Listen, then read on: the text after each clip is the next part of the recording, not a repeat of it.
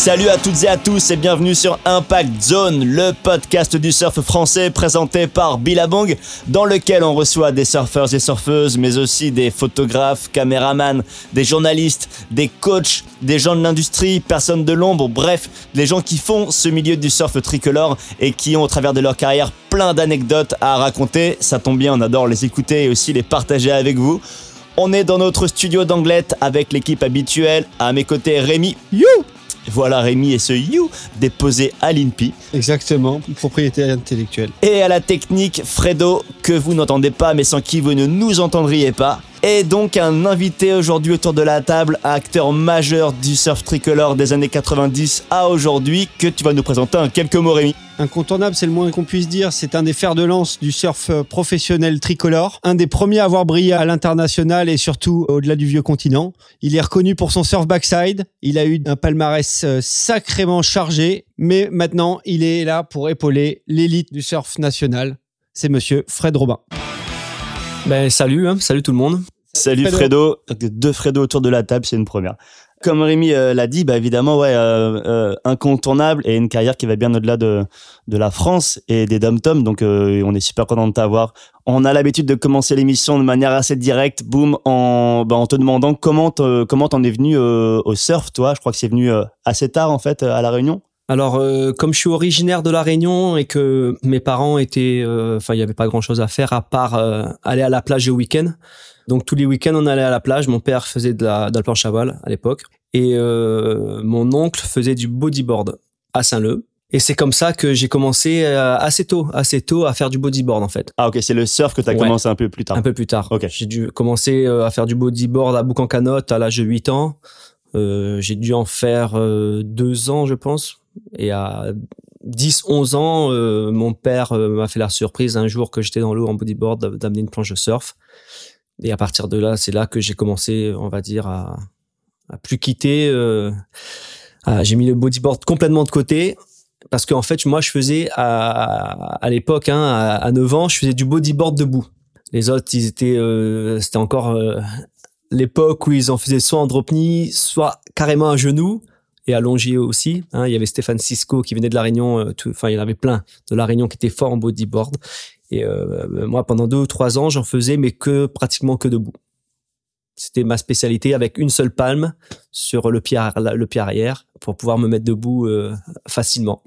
Et là, ça voulait dire que tu avais déjà en tête mettre au surf quand même ou tant que tu n'avais pas commencé le surf, ça t'allait très bien de te mettre debout sur une petite planche sans dérive, quoi? Non, pour moi, c'est clair que je voulais faire du surf. C'est une étape, le bodyboard. Mais mes parents, en fait, trouvaient ça trop dangereux. Donc, mon père voulait pas me donner une planche de surf. Donc euh, j'ai rongé mon frein pendant deux ans. Et euh, mais en fait, ça m'a appris euh, beaucoup de choses parce que je, quand j'ai pris la planche, c'était déjà plus facile que que bodyboard. Donc j'ai réussi tout de suite à, à, prendre des vagues, à avoir du speed. mon placement était déjà bon parce qu'avec le bodyboard deux ans, je me plaçais bien. Donc franchement, ils n'ont pas eu grand-chose à, à, faire. Hein. À part m'amener à la plage, tout était déjà acquis, on va dire. Cette première planche de surf, tu te rappelles euh, ce que c'était? Ouais, c'était une planche euh, qui venait d'Afrique du Sud, une country rhythm à l'époque, euh, Twiffin hein, bien sûr. J'ai gardé au, moins deux ans.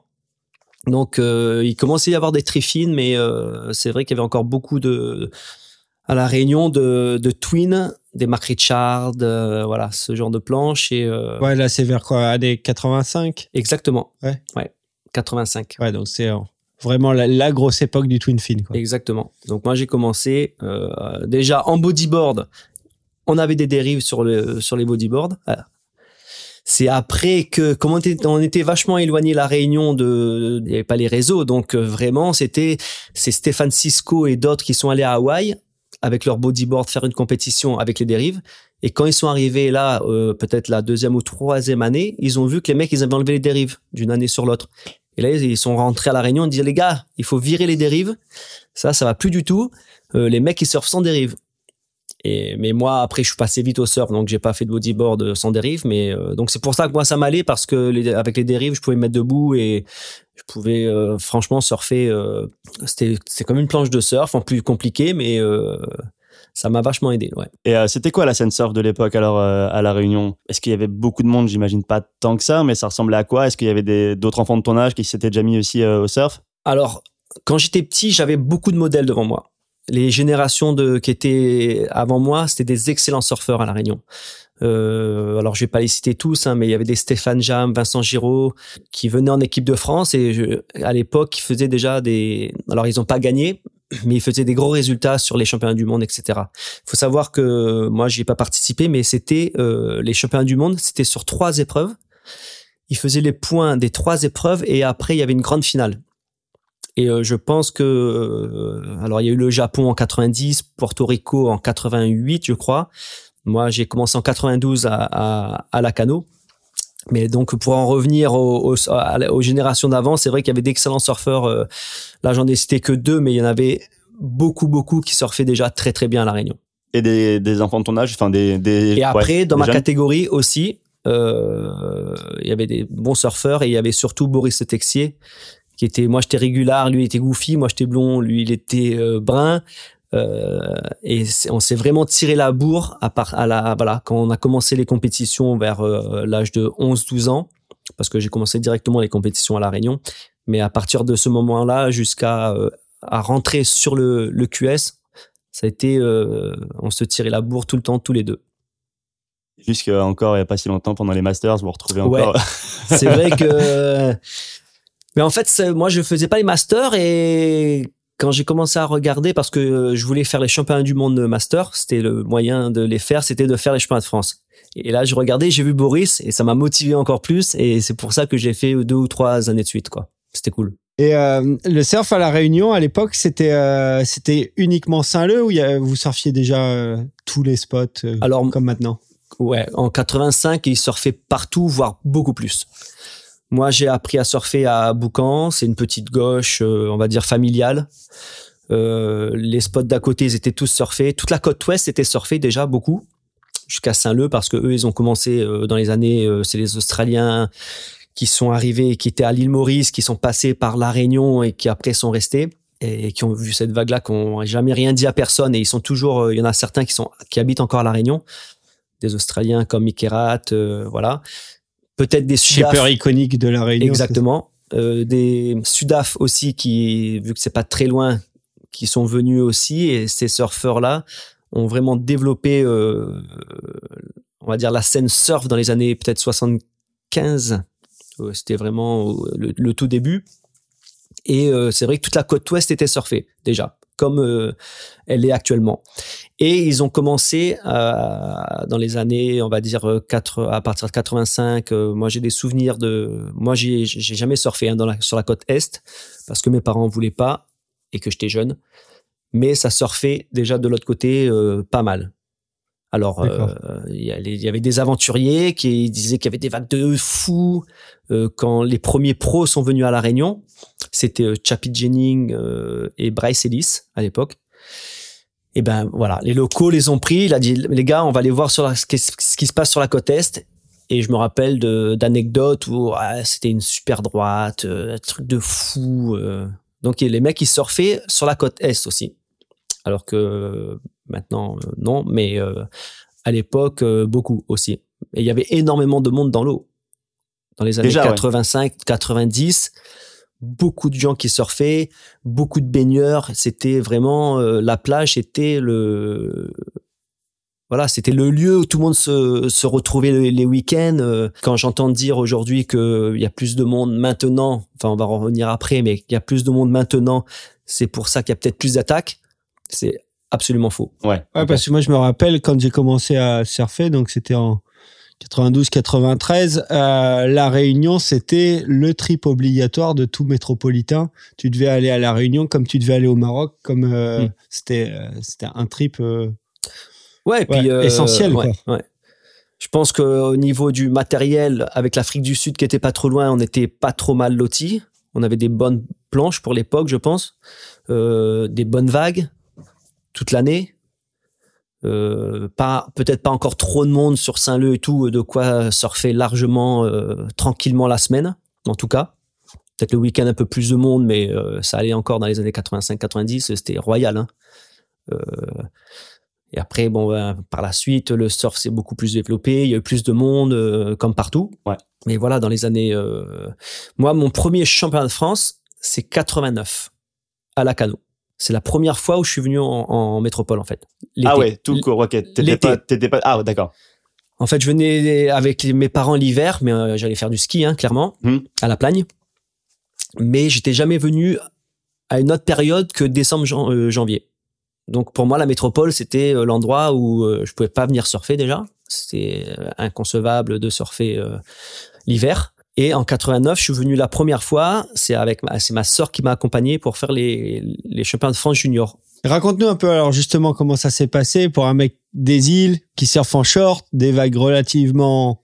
Mais l'anecdote, ouais, l'anecdote, c'est que donc ma sœur m'emmène. Il n'y avait pas encore d'équipe de la Réunion, hein. donc euh, mes, parents, ouais, mes parents euh, payent un billet, me payent un billet à moi et à ma sœur, et euh, elle, elle m'emmène parce qu'elle a euh, 4 ans de plus que moi.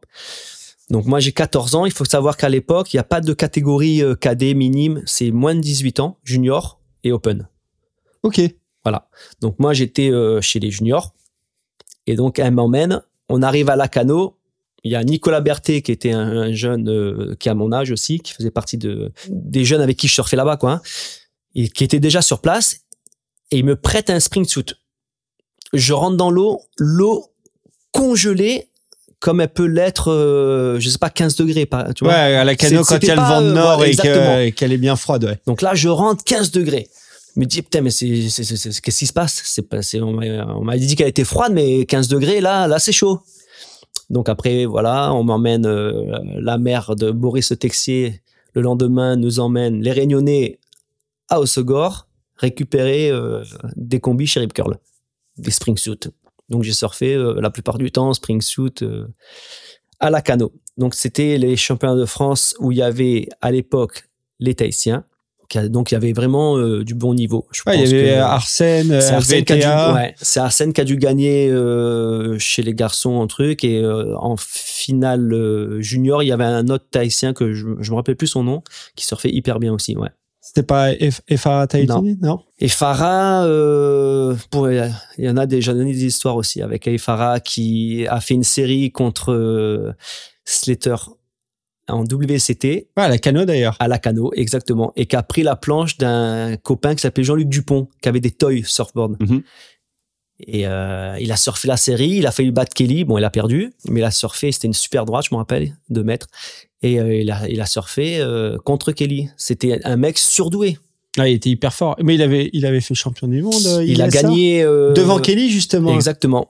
C'était l'é- l'époque où il y avait chez les Américains, c'était au Japon, il y avait l'équipe américaine, c'était Kelly, Rob, Taylor Knox, Voilà, Dream Team. et quoi. Pat O'Connell, je crois. Ouais, truc de fou. Et Kelly était surclassé, d'ailleurs. Parce qu'il était junior et il a fait en open. Et euh, je crois que en finale, je crois que c'est Efara qui gagne, Tautini, qui gagne devant. Il devait y avoir des Brésiliens aussi, mais Kelly ne gagne pas en tout cas. Ouais, je, me- je me rappelle de cette série à la cano. euh, il était incroyable. Exactement. C'était incroyable. Et donc, pour en revenir à ton histoire, tu débarques à la Cano, premier championnat de France, pas d'équipe de la Réunion, donc pas de support. Euh, En gros, t'es avec ta sœur et t'es et on tes était deux au camping, quoi. on était au camping, euh, on avait tant d'argent, tant de budget. euh, Il y avait, euh, je me rappelle encore, un, un copain de ma mère qui avait un garage, s'appelait SOS Garage. Il m'avait donné 500 francs à l'époque. Et euh, voilà, pour m'aider à venir faire les championnats de France. Je me rappelle, j'avais euh, découpé un morceau de carton en mettant SOS Garage. J'avais collé ça sur ma planche juste pour faire la photo, pour lui donner au, au retour. Et, et ouais, ça allait même pas dans l'eau parce que ça tient pas. Mais voilà, c'est, ouais, c'était dingue. Hein, c'était vraiment le, le tout début. Ça avait donné quoi alors 89. euh, et du coup, j'ai perdu en demi-finale parce que c'était gros et qu'il y avait des drapeaux sur la plage. J'ai surfé En dehors des drapeaux. apparemment en dehors des drapeaux, donc je me suis fait avoir. Ah ouais, à l'époque, il y en avait pas mal des stories comme ça. Ça a commencé comme ça. Et à partir de 90, quand je rentre donc des, euh, des championnats de France à la cano, il y a euh, une équipe de la Réunion qui se crée. Et à partir de 90, tous les étés, on avait une équipe avec Mulquin. euh, Ouais, Christophe qui, Mulquin. voilà, qui nous emmenait donc 90, 91, 92. Après, on a fait Mimizan, Biscarros, euh, toutes ces, tous les championnats de France. Et du coup, ce côté compétiteur, toi, tu l'avais depuis toujours ou t'es rentré dedans un peu par la force des choses et t'as as appris ce que ça voulait dire que de que d'avoir un mental de compétiteur? Alors moi, je pense qu'à la base, je suis, j'étais pas fait pour la compétition. Il y avait vraiment Boris qui était le compétiteur et moi, pas du tout. Je dis pas du tout, mais c'est pas, on va pas dire que c'est c'est pas c'est pas faux, parce que euh, j'aimais ça quand même aussi, parce que sinon j'aurais pas fait de compète. Donc j'aimais ça et en plus, euh, il faut savoir qu'à la Réunion, il y a eu très tôt beaucoup de compétitions. Toutes les deux semaines, on avait une compète en général à la Réunion. Donc ça nous prenait tous les week-ends et j'aimais ça quand même. Mais j'étais plus euh, par rapport à mon style de surf dans la catégorie un peu free surfer, on va dire. Ken Bagliss, etc., mais qui performe pas euh, toujours euh, comme j'aurais peut-être dû le, le faire. Mhm. Voilà. Et, et c'est intéressant ce que tu dis euh, sur euh, donc Christophe en 90 qui, Oui. qui, qui crée cette équipe de la Réunion parce que c'est devenu un. Après, tout le long des années 90 et des début des années 2000, c'est devenu un gros truc, l'équipe de la Réunion. C'était une, Ouais. une fabrique à champions quand même. Ouais. Après, il a eu de la chance parce que euh, il a eu des très bons surfeurs directs.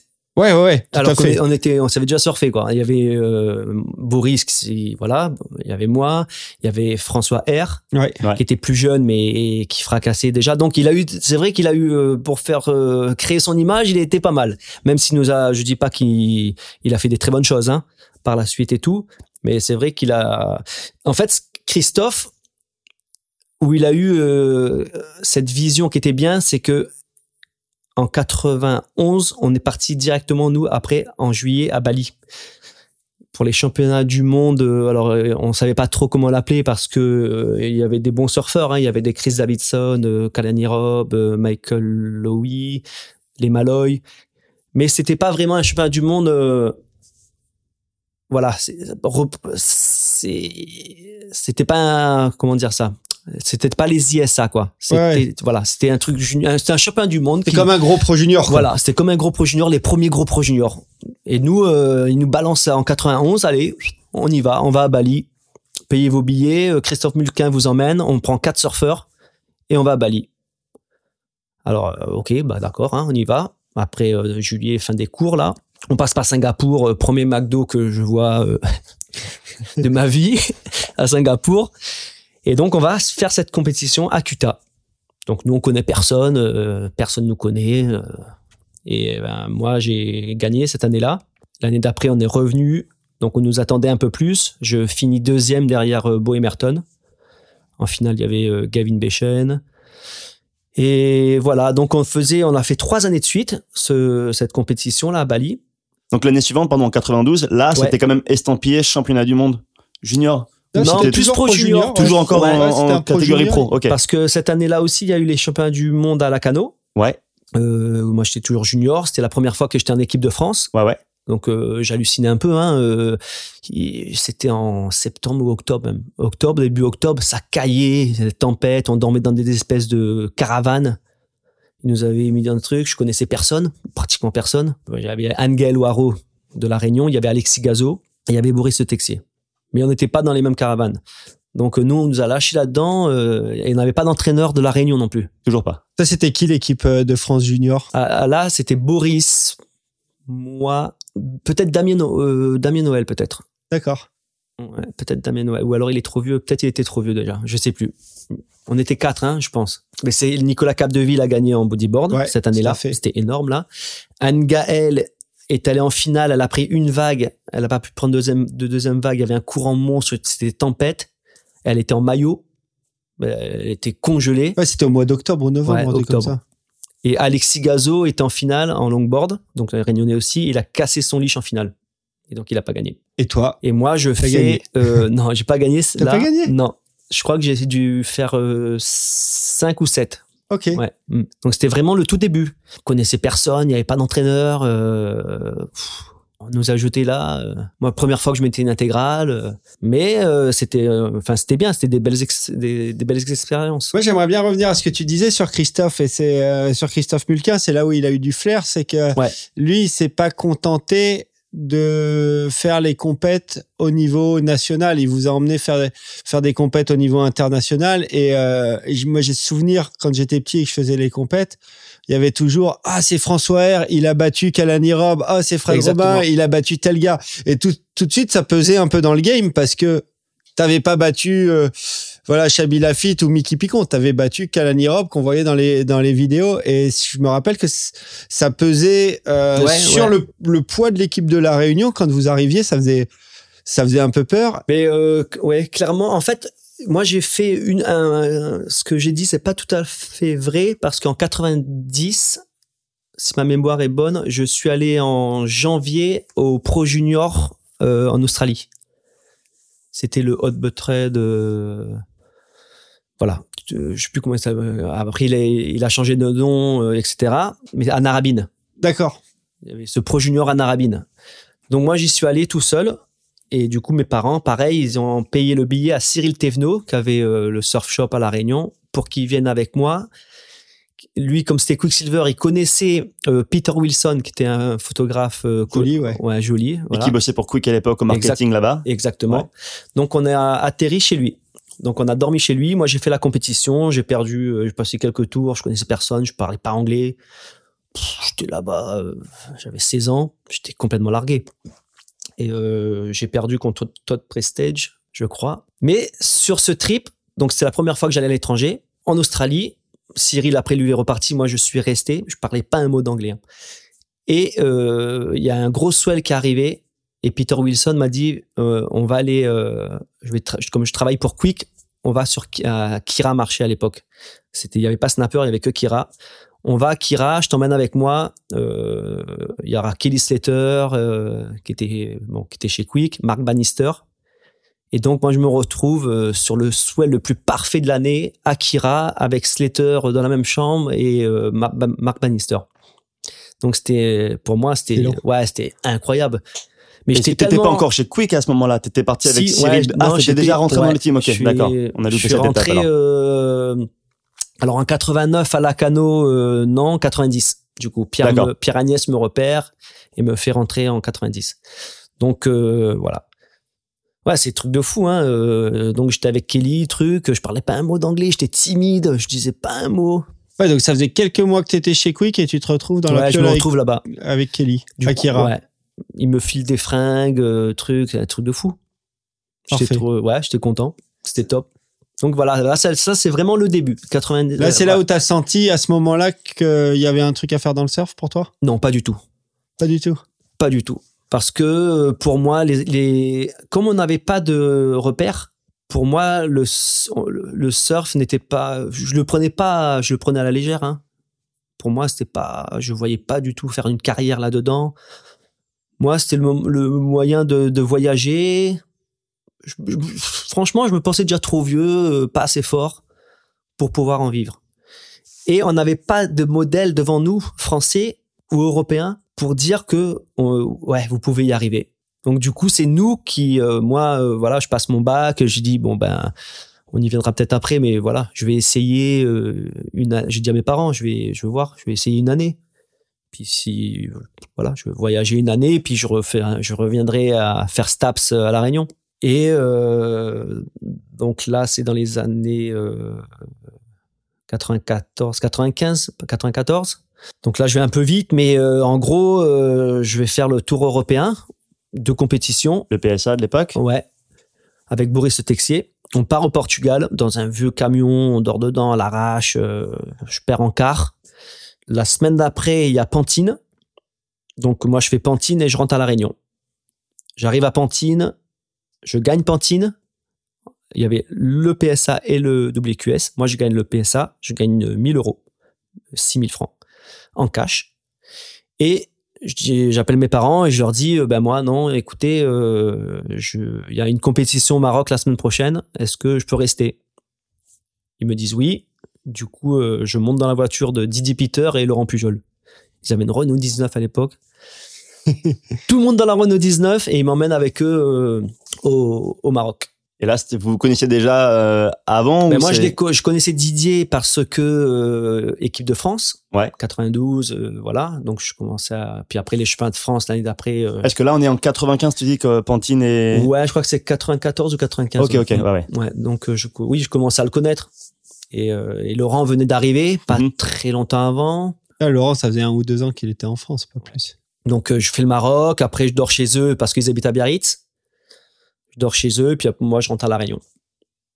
Et euh, je rentre, on est en novembre. Je lui dis bon ok, ben qu'est-ce que je peux faire? J'ai quelques mois devant moi. Ok, ben il y a l'Australie et le Pérou. Là, Let's go, on va faire les QS, on va essayer quelques mois. Et c'est à ce moment-là aussi que euh, le surf se développe, les marques montent en même temps que nous on arrive. Ils, eux, ils commencent à avoir un budget qu'ils n'avaient pas euh, avant ou qu'ils pensaient pas donner de l'argent aux surfeurs. Et tout se met en place, en fait, à ce moment-là, pour que ça marche. Ça serait arrivé quoi qu'il arrive. hein.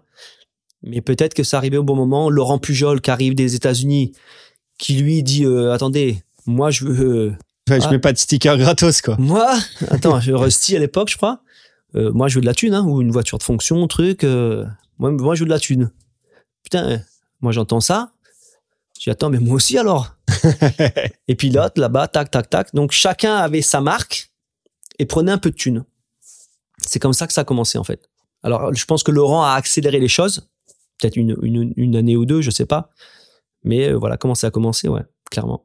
Ouais, c'est dingue. Et toi, tu commençais, euh, comme tu le disais, tu avais gagné ce Pro Junior euh, à Bali. Tu commençais aussi à être bien connu. euh, Bon, après, je suis parti un peu vite parce que on avait aussi le Yop Réunion Pro, ancien WCT à La Réunion, qui a commencé quand j'avais euh, 16 ans, je pense. Et comme Boris et moi, on était les meilleurs, donc du coup, on avait les wildcards chaque tous les ans. Et moi, là, j'avais j'avais battu à l'époque. euh, alors, ce qui est marrant, c'est que eux, c'était la fin de leur carrière et nous, on arrivait. J'avais battu Gary Carton, qui paraît être maintenant un, ouais, mais qui était numéro Qui 2 était- mondial ouais. ou un truc comme ça. à à l'époque. l'époque, il était deuxième mondial. Moi, je l'avais battu, j'avais rien compris. Je sors de l'eau, tout le monde qui saute dans tous les sens. Voilà, j'avais éliminé euh, Gary Carton. Mais ce qui est marrant, en fait, c'est que tout est arrivé en même temps, en fait.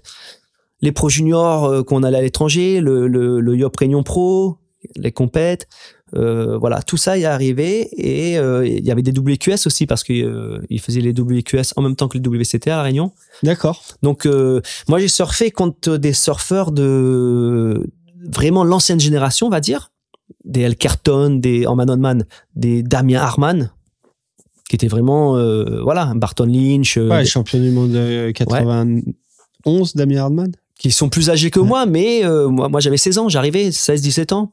Et donc moi j'ai surfé contre ces- contre eux. J'ai surfé contre ces mecs-là. Pour aller jusqu'à euh, bon Kelly, euh, je l'ai surfé en man on man, je devais avoir 16 ans, c'est pareil à la au, au Yop Réunion Pro. Euh, et puis après toutes les générations d'après, euh, ben, j'étais là aussi. Et ça a fini euh, avec John John, euh, le, le dernier, euh, voilà, en passant par Andy, euh, les matchs Rob, Machado. Enfin voilà, je sais pas combien ça fait de générations, générations, mais ouais, ça en ça fait quelques-unes, je crois. Ouais.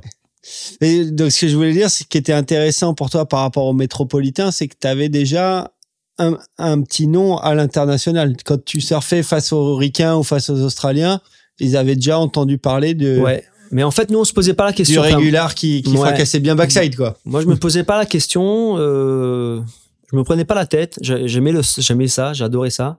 Je pense qu'on on aimait tous ça à l'époque. Voilà, c'était pas pas de prise de tête. Mais c'est vrai que quand on arrivait ici, on était un peu plus euh, gon- regonflé euh, à bloc, quoi. Un peu plus confiant, on va dire.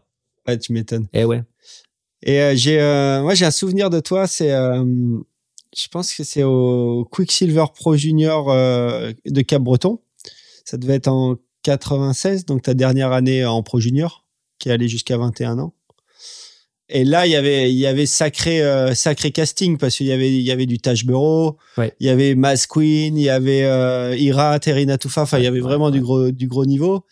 Et euh, Il devait y avoir, euh, ouais, ouais, ouais, il y avait tous ces mecs. ouais, il y avait un mec Danny qui Wills. Ouais, Danny tout- Wills, tout. Byron Howard d'Afrique ouais. du Sud. Enfin, il y avait vraiment du gros, gros casting. Pas mal de gars qui ont été dans le CT après. Exact. Et, euh, et, Et Taj qui a gagné cette année-là. ouais, et toi, tu avais fait une bonne place. Tu t'étais bien battu euh, En face fait, à tous ces gars-là. Moi, je crois que c'était en 95. je gagne en parce qu'il y avait les deux compétitions. Il y avait alors je dis jeu à chaque fois, mais bon, je suis là pour ça. hein. Bah Il y oui, avait oui. en européen- C'est toi qu'on interviewe, hein, c'est pas les autres. Il y avait européen et international. Et cette année, là, j'ai gagné en européen et en international, le Pro Junior de Cabreton en fait. Et là, c'est c'était 95. C'était le gros truc quand même. Ah mais là c'était euh, ben, là c'était euh, ouais parce qu'il y avait vraiment du beau monde là par contre. Ouais, en fait il y avait deux Pro Juniors dans l'année, c'était le Pro Junior de Cabreton où tous les les les, les stars euh, juniors venaient et l'Australie. Et moi donc je gagne euh, ouais en européen et en international cette année-là en 95. ouais, c'était vraiment des projets. Donc c'est vrai une autre que saveur. ouais. ouais. Et là c'est vrai que ça il y a, il y a eu un petit déclic quand même. Il a dit ah ouais quand même. Je Et- peux peut-être euh, peut-être faire quelque chose. Et dans mon souvenir, c'est là où tu t'es vraiment lancé à, Ouais. à fond sur le, Ouais. sur, le tour, C'est sur ça. le tour pro après Ouais. ça. Oui parce que je venais de passer mon bac en 94 du coup voilà ouais 95 c'était parti après. Avec des, des bons résultats EPSA et. Et on avait la chance d'avoir énormément de compétitions à l'époque. Il y avait le Tour au PSA qui commençait peut-être en avril, mais il y, a- il y en avait beaucoup. Là, il y avait 8 ou 10 compètes Ouais, à c'est l'année. ça, à c'était l'année. génial. C'était vraiment un, c'était un vrai tour. Et euh, il y avait des Portu les Portugais, les Espagnols. Enfin, c'était vraiment une ambiance de, de fou. On n'avait pas beaucoup d'argent, il y avait pas grand chose, mais les mecs ils dormaient dans leur camion. euh, c'était c'était hardcore. Mais il y avait une âme, il y avait quelque chose. Et sur certaines épreuves, euh, on faisait des EPSA et le vainqueur avait une wildcard pour participer au WCT. Vu qu'on en avait trois en France, il y avait Biarritz, euh, voilà. Donc moi, ça m'a permis aussi à cette période euh, de récupérer euh, pas mal de, de wildcards. Tu gagnais une wildcard sur quoi? Enfin, quand tu gagnais wildcard, c'était pour les trois compétitions ou pour l'une des il trois? fallait gagner l'épreuve pour gagner après. Ah ouais, ok, de cette compétition. Ouais. Ok, d'accord. Mais t'avais pas un truc où euh, si tu avais gagné le tour l'année précédente, tu avais la wildcard sur toutes les compètes européennes de l'année? Sur les WQS, oui. Ouais. Si je faisais les quatre premiers européens euh, à l'EPSA, tu avais ta wildcard pour entrer au dernier tour euh, sur le circuit WQS. Donc moi j'ai bénéficié de tout ça. Des, sur le, les WCT, j'ai dû en faire euh, 25, je pense. Ce qui, est, ce qui est énorme. Ouais, carrément. Donc moi, pour moi, ça c'était une fierté. Mais à l'époque, euh, quand on était amateur, par exemple toutes les compétitions que j'ai fait à la Réunion, on prenait pas l'argent. On n'avait pas le droit de toucher. C'était amateur. Si tu veux passer pro, euh, tu seras plus sportif de haut niveau. Du coup, il fallait faire un choix. Ah, C'était comme en boxe, quoi. Ouais, tu pouvais pas prendre Anne Gaëlle, elle a gagné, elle a pas pris l'argent à, Saint-Leu quand elle gagne Saint-Leu. Sérieux. Et moi, je me rappelle, euh, c'était un peu à l'arrache. Euh, on me donne une wildcard à Hossegor. J'étais encore euh, jeune, hein, mais je fais la compète, je perds. Je, je remplaçais Matt Hoy qui était blessé.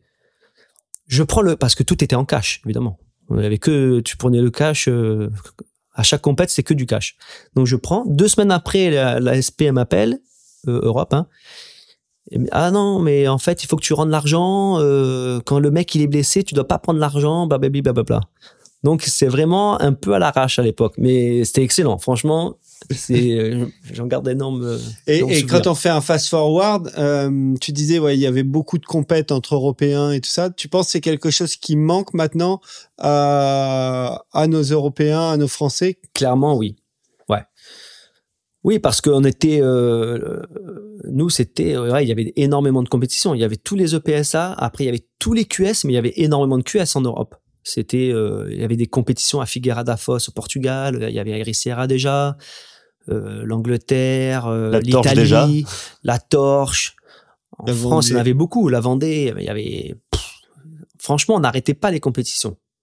J'en reparlais hier euh, à- avec Alain et je lui disais que euh, putain, on était vraiment euh, sacrément branleurs par moment. Parce que je me rappelle euh, des quelques regrets que j'ai. de C'est ok, on, on a une compétition Maldives, on payait donc c'était une semaine, hein, tu payais ta semaine. Putain, on perdait, on payait pour changer le billet, pour se barrer, pour rentrer Parce que- surfer, ouais. parce que on voulait pas rester là-bas. On avait perdu, on voulait se barrer. Et j'y repense maintenant, je me dis, putain, t'es un malade. T'es au paradis, tu peux surfer tous les spots à côté. Non, le mec, il... donc on payait, on rentrait, parce qu'on avait d'autres compétitions. C'était l'Afrique du Sud après, donc on voulait rester euh, concentré sur les trucs et enchaîner. Et à l'époque, on arrivait sur les compètes, moi j'ai des anecdotes, il n'y avait pas de téléphone, il n'y avait rien. Nous, le, le premier challenge qu'on avait, c'était, OK, on arrive en Afrique du Sud, où est-ce qu'on va dormir? On arrive en Argentine, où est-ce qu'on va dormir? En Uruguay, les premières fois, où est-ce qu'on va dormir? On savait pas. T'arrives la journée, tu sais pas où tu vas dormir le soir. C'était ça, Parfait. c'était c'était ça le, le truc. Pas de téléphone à l'arrache. Les taxis, ils voulaient pas prendre nos, en Uruguay ou en Argentine. Les mecs, ils voulaient pas prendre nos planches, les taxis. Alors c'est Patrick qui avait trouvé un, un camion ben de qui, qui amenait les bœufs ou la, la terre, je sais pas quoi. On avait mis toutes les, les board bags là-dedans.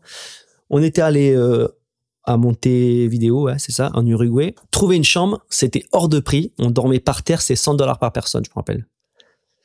On dormait par terre. Vous avez bien pigeonné là sur le coup. Putain, fou. On dormait par terre et là, on s'endort. Première nuit, 3 heures du mat, j'entends un bruit. Je dis, putain, mais c'est quoi ce bordel? On ouvre la fenêtre. On était sur la rue passante où il y a énorme fiesta. Putain, qu'est-ce que c'est quoi? Qu'est-ce qui se passe? On s'habille. Allez, on est rentré en boîte jusqu'à 6 heures du mat. Et ben voilà, c'était ça, c'était ça. C'est franchement, c'était ça à l'époque. C'est euh, t'arrives, tu sais pas où tu vas. Tu... Moi, la première fois où je suis allé à Hawaï, j'étais sponsorisé Ar- Arnett et euh, le team manager, j'avais dormi, je vais pas dire son nom, je devais dormir. Hein? Non, non, Buffalo non, euh, international aux États-Unis. D'accord. Mike Parson. Je dors chez, ouais, dors chez lui. Le mec euh, parlait pas un mot d'anglais, évidemment. C'est bon, euh, trois jours après, t'as ton billet pour Hawaï et tout. Le mec va venir te chercher. J'arrive à 22h, personne. Pas, personne va me chercher. Je sais pas qu'est-ce qu'il avait fait. Enfin bref, personne.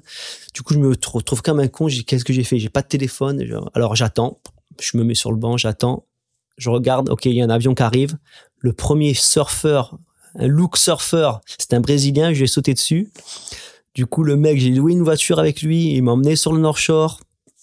J'ai dormi euh, chez lui. Et voilà. C'était vraiment la, la, la débrouille, quoi. Et Ouais. il fallait. ouais, C'était chaud. hein. Ouais, c'est différent maintenant. C'est notre époque, ouais. Ah, là, c'est notre, carrément une autre époque. Et après, je veux pas dire que c'était mieux avant, truc, tu vois. il y a, euh, voilà. C'est différent. Mais C'est différent, mais par contre, niveau, euh, niveau Ah ben- surfing, comme tu le dis, il y avait quand même beaucoup plus d'occasions de, de pratiquer et, Ouais, ouais, les ouais, ouais, opportunités semblaient un peu plus faciles, je Oui. dirais. Maintenant, tu as vu, ils ont pas beaucoup de compétition, il faut performer euh, direct. Là, là, je regardais le calendrier, ils ont trois compétitions. Ouais, c'est ça. Et euh, les filles, elles en ont encore moins. Ouais. Du coup, c'est ouais, il faut être performant. Bah, de toute façon, on reparlera aussi de, de tout ça, enfin, de ton activité euh, aujourd'hui. Mais euh, revenons là-dessus. On, quelque chose que Rémi l'a dit en intro et qu'on a abordé super rapidement, c'est euh, ce côté backside. En fait, a été hyper vite identifié comme étant un très bon backsider, à juste titre, et euh, même un des meilleurs backsiders au monde. Et euh, ça, c'est quoi? C'est le fait d'avoir euh, euh, fait tes armes à Saint-Leu et euh, par la force des choses d'avoir surfé énormément en backside là-bas ou? Ben, je sais pas.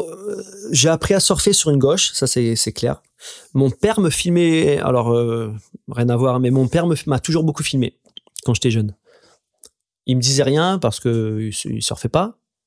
Mais du coup, moi, j'ai depuis tout jeune, j'ai vu beaucoup de vidéos de moi en surf.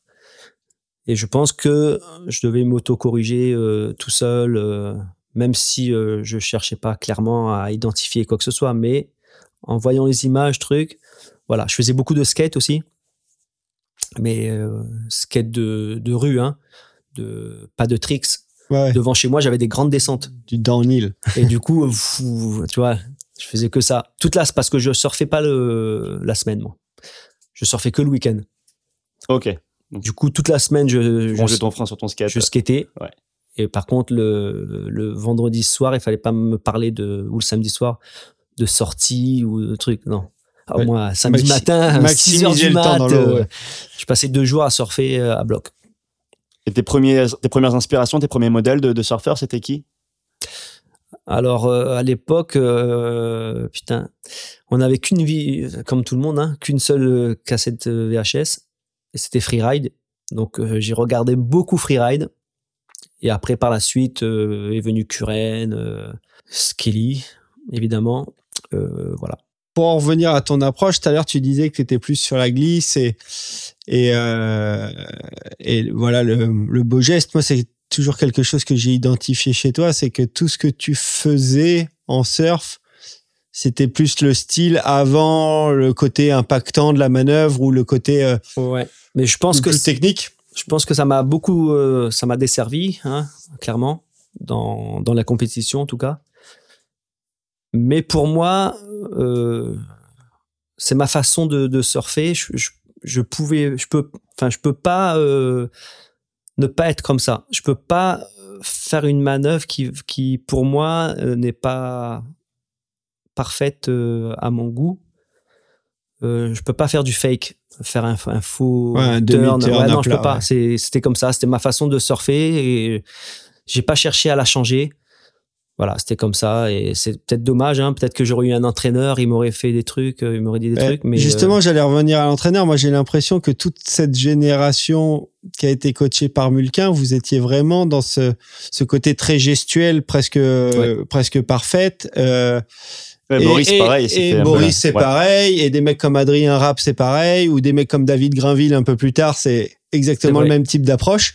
Et euh, j'ai l'impression que toute votre génération des 90s à la Réunion, c'est euh, c'est vraiment ce, ce côté, euh, voilà, on fait le beau geste, on s'applique, on fait les choses bien. Et euh, Je pense qu'il y a eu beaucoup de. Les vagues, elles sont parfaites aussi. Donc, tu as le temps de travailler ton geste, en fait. C'est pas quelque chose qui a été. euh, Mulquin, il a pas dit, euh, tu vois.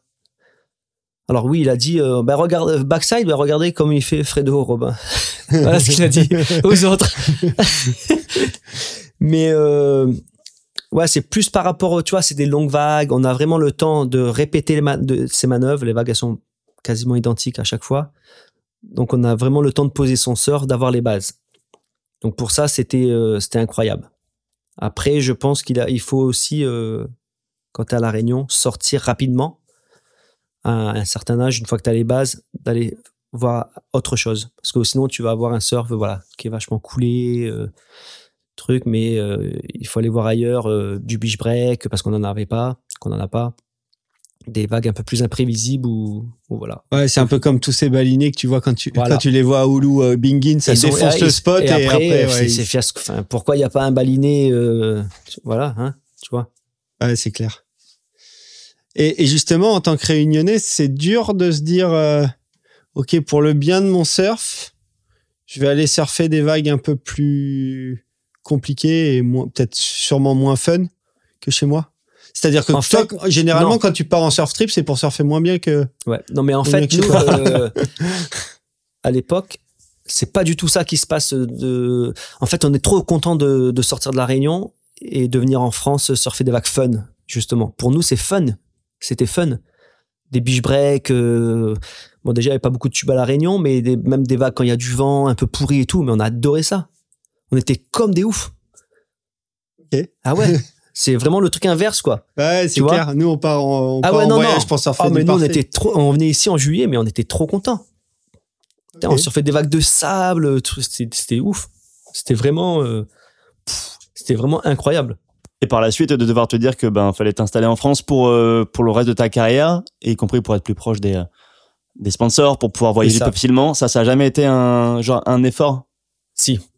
Ça, ça a été une, voilà, une, la deuxième étape. Ça a été difficile, on va dire, parce que euh, à la Réunion, il y a tout le temps eu des, de, de très très bons surfeurs, mais ils n'ont pas franchi le pas. Moi, je me suis même pas posé la question en fait, parce que c'était comme ça où, euh, bah, du coup, euh, non. Si tu restes à la Réunion, c'est c'est c'est même pas la peine. Il n'y avait pas de, de réseaux sociaux. euh, il fallait être ici parce que les sponsors étaient ici, parce que les magazines étaient ici, les photographes étaient ici. Si tu voulais avoir une photo, il fallait être ici. À La Réunion, tu aurais eu un article de temps en temps, une photo de temps en temps euh, par le photographe local, mais euh, j'aurais pas pu en vivre, c'est clair et net. Donc pour moi, la question, elle s'est même pas posée. Et puis tout s'est enchaîné. Euh, au début, l'hiver, je repartais à La Réunion. Mais après, il y avait tellement de compétitions, tellement de trucs. le- temps qu'on passait en France, c'était top. Ouais, et puis en plus, l'hiver, souvent, euh, tout votre crew de, d'élite européenne, il y avait Oui, le, allait à- le trip à Hawaï Voilà. obligatoire, il y avait. il y avait Hawaï, il y avait tous ces trucs-là. Donc du coup, euh, mais enfin, je minimise pas en disant que c'était quand même euh, pas facile de couper avec la Réunion, avec mes parents, euh, mes amis. ma famille, quoi, hein, mes, mes, mes grands-parents qui étaient là-bas, ma, ma soeur, mes cousins, enfin tout le monde était à La Réunion. Donc du coup, c'était vraiment, euh, ok, tu veux, tu veux faire ça? Personne m'a jamais rien dit, mais tu veux? Ok, ben vas-y, vas-y à 100%. C'était ça en fait. À partir de quel moment tu as réalisé que c'était le choix à faire? Fallait que ça. En fait, fallait que tu sois en euh, métropole pour faire une carrière. Ah ben je me suis même pas posé la question, c'était juste après euh, mon bac que je suis parti. Mais en fait, j'étais trop content de partir aussi. J'étais content de voir autre chose, de, de sortir de la Réunion. Et puis après, tout s'est enchaîné naturellement. Euh, On a commencé à avoir des petits contrats qui par la suite, comme la boîte montait, nous, nous, on a suivi aussi, tu vois. Donc euh, tout le monde a commencé à gagner de l'argent. Euh, après, tu te poses plus la question, tu as de quoi voyager. On allait euh, à Mentawai. Euh, puis c'était un enchaînement. Puis si je voulais aller à La Réunion, je pouvais y aller une fois dans l'année.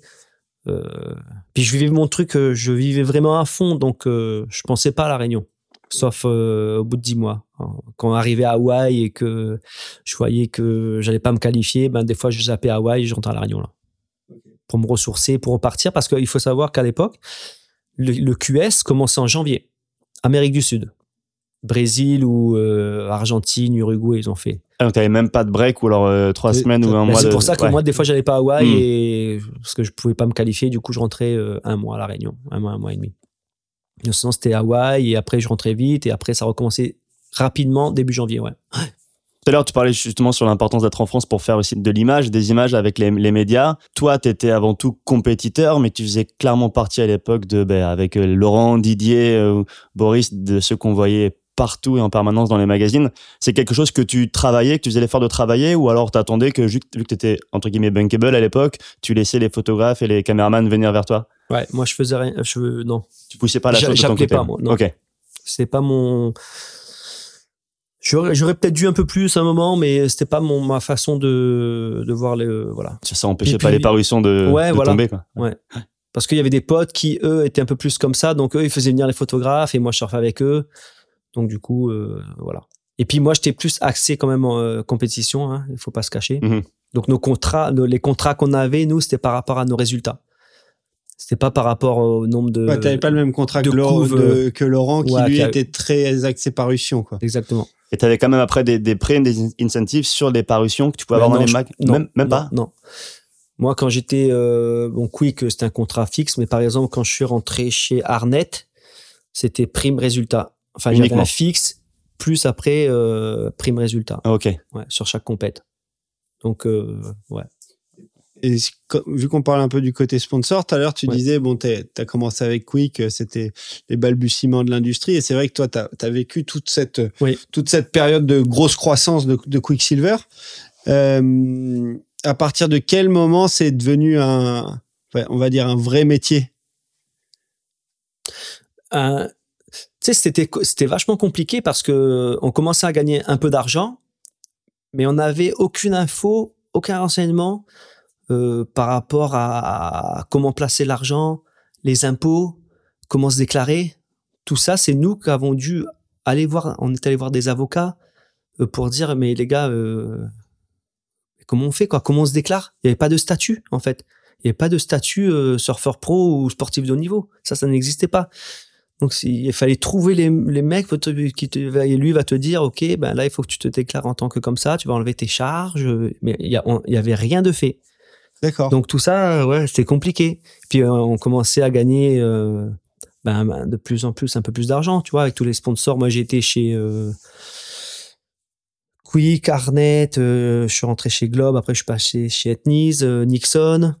J'étais au début de Nixon. Euh, ben voilà, tout ça, ça faisait quand même euh, un, peu d'argent. Et on avait peur que, ben, à un moment, euh, l'État euh, vienne voir et dise, mais attendez, là. Ouais, qu'est-ce sont les taxes Ah, C'est ça.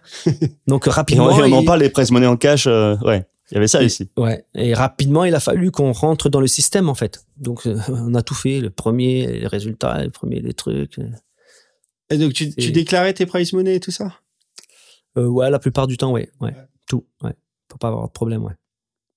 Il y a donc, jamais eu de problème Ça Il y a- doit être un non. process. Et il y a d'autres surfeurs, pour le coup, qui se sont fait un peu rattraper par, euh, par Je- le fisc. Ouais, non, parce Non. que je pense pas que tout le monde se déclarait, mais euh, au final, non, j'ai pas vraiment entendu d'histoire, ouais. Mm.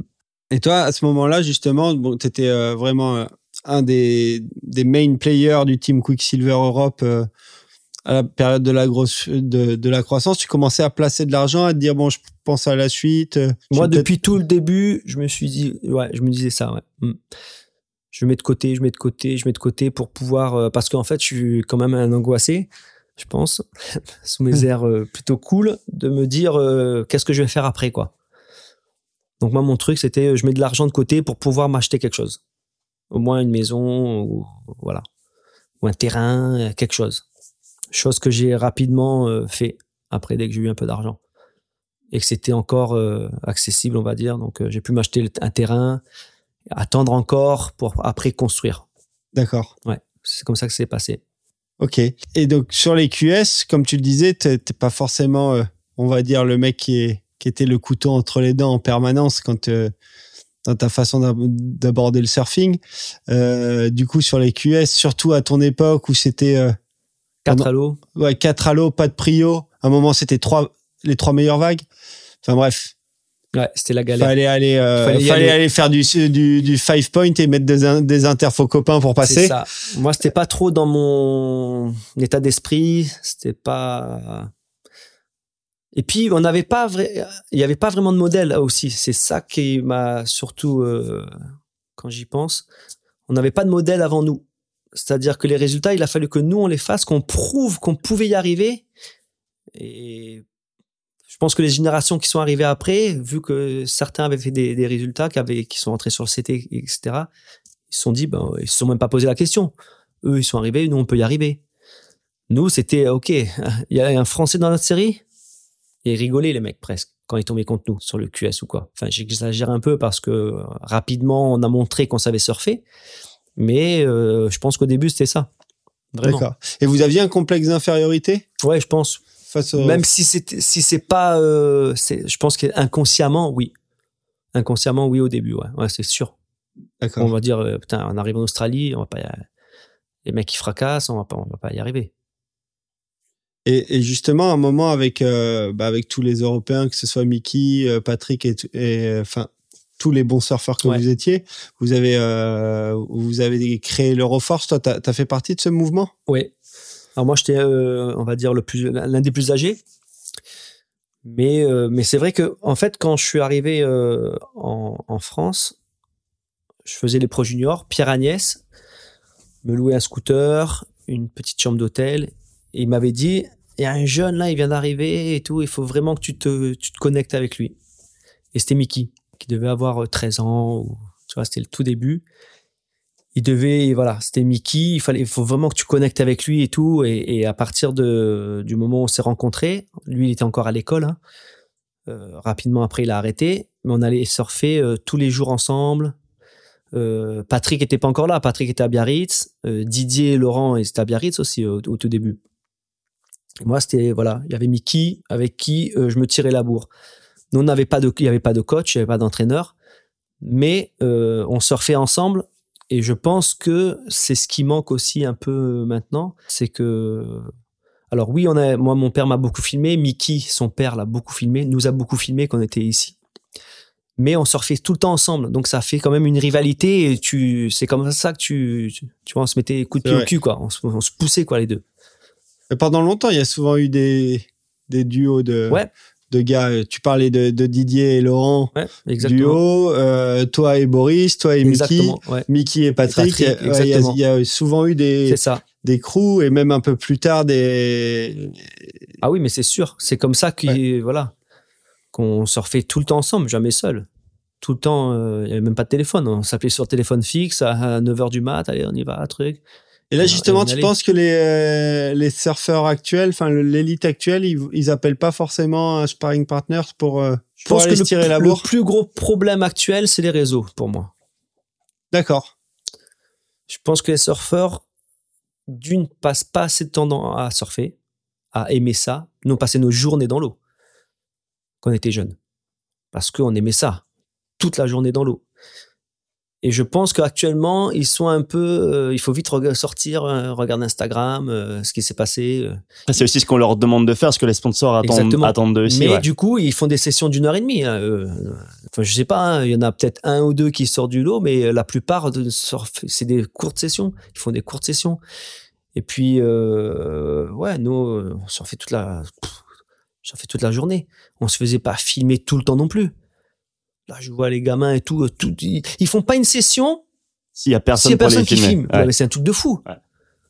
C'est pas ça le surf, hein. Le surf, c'est, ok, euh, ton père il va venir te filmer de temps en temps, c'est cool, mais pas à chaque fois, quoi. C'est quoi ça? C'est vrai que dans les 90, euh, si, euh, si t'étais filmé, c'était une chance. Et Voilà. t'étais sûr que ta bombe, toute manière, Ah, tu, l'as- tu l'avais pas. Tu l'avais pas. Il fallait pas espérer l'avoir. À partir du moment où tu prenais une bombe, fallait te mettre dans la tête qu'elle n'était pas dans la Et caméra. si elle y était, ben très bien. Ouais, c'est parfait. Et du coup, ouais, pour en venir à l'Euroforce, bah, finalement, là, on a déjà interviewé pas mal, pas mal Ouais. de membres de l'Euroforce euh, euh, dans les précédents épisodes, mais tous, euh, tous ont reconnu le fait que, bah, au bout d'un moment, ils avaient besoin de ça, de ce côté crew un petit peu, et, et déjà pour se motiver à l'année, et se mettre à l'eau, et aussi pendant les compètes, Pendant en les fait. compètes, Ouais, surtout, ouais, je ouais. pense. Parce qu'il y avait les Brésiliens qui commençaient à monter, les Australiens qui étaient euh, Ouais, il y avait un crew euh, australien euh, sous euh, LMB Ouais, LMB, ouais, c'est ça. avec euh, le photographe Sarge. Ouais, exact. où ils louaient les maisons ensemble, euh, ils étaient ensemble sur les compètes. Donc euh, le contingent australien était énorme. Hein. Américain, c'est pareil, euh, les mecs qui fracassaient. Hein. On en a oublié plein, mais des Tim Curran, euh, des mecs, euh, enfin des Davo, euh, Ouais, Davo, il Ouais, ouais. défonçait. ouais. il fallait se les cogner. Hein. Ouais. Alors oui, les, les mecs ils sortent bien maintenant, mais euh, à l'époque, euh, il y en avait certains, putain. Ah, bah, tu- des mecs comme, comme Tim Curran, il Ah. était euh, prédit comme. euh, Ben ouais, Comme Taj Bureau à du 17 ans, euh, il faisait des dégâts. hein. Ouais, euh, clair. ça surfait. Hein. Et, euh, et tous ces mecs-là, ils sont passés par le QS. Hein. Les Hopgood, Andy, euh, Ouais, puis c'est ta génération, quoi. C'est Cory Lopez. c'est les, ça, gars, là, les c'est- gars que tu t'es bouffé sur le QS. Ouais, putain. C'était- chaud. Et donc, oui, par rapport à l'Euroforce, après, dans chaque pays, il y a, il y a toujours eu euh, quelques, tu vois, Portugal, euh, il y avait Thiago, il y a Espagne, c'était Eneco Acero, qui, Eneco, quand il était tout jeune, je me rappelle de lui sur les, le Pro Junior de Cabreton, là, mais il foutait des branlés aux, aux Australiens, c'était un truc de fou, lui. Hein. À 12 ans ou 13 ans, il était hyper fort Ouais, c'est vrai. dans les petites vagues. Ah ouais, ouais, c'était impressionnant. Hein. Ouais, il Eneco, hein. était hyper électrique, hyper rapide. Moi, je parle du principe que dans un pays, tu as X surfeurs. Sur ces X surfeurs, tu as un pourcentage de surdoués. Tu peux faire ce que tu veux. Si c'est 0,1%, si en a un million, tu en auras quelques-uns. Et dans les pays comme en France, où on n'a pas, il y a du monde, mais pas tant que ça, c'est deux fois plus dur parce qu'on n'a pas beaucoup de surfeurs et que les conditions euh, climatiques l'hiver sont compliquées aussi. Donc, euh, il faut être motivé, quoi, hein, quand tu es ici. Et donc, ce côté-là, justement, euh, crew, euh, toi, tu as vraiment senti la différence, un avant-après, entre, ben, euh, enfin, au moment où ce truc-là s'est créé, même dans votre représentation à vous et dans la prise de sérieux que les autres euh, nations pouvaient avoir en disant, bon, ok, Je finalement. pense que les, mé- les médias en ont beaucoup fait. moi, non, pas vraiment. Parce qu'on était déjà. ça s'appelait Euroforce, mais euh, on était déjà tous ensemble. Ouais. Que tu vois, on allait en Afrique du Sud, euh, les Portugais, les Brésiliens, les, les, Os- les Espagnols, nous, on était déjà tous ensemble. Et Marlon, euh, voilà, là, un Allemand par-ci par-là, mais on était déjà ensemble. Et surtout, euh, après on avait des infinités et tout, mais euh, les Français, en fait, c'est on se coachait, euh, voilà. Moi, je coachais Mickey, Mickey, Mickey coachait, euh, coachait Patrick par exemple, ou moi je coachais Patrick, tu vois. Et on- on- quand ils sortaient de l'eau, les retours, c'est les surfeurs, c'est nous qui faisons nos retours entre nous, quoi.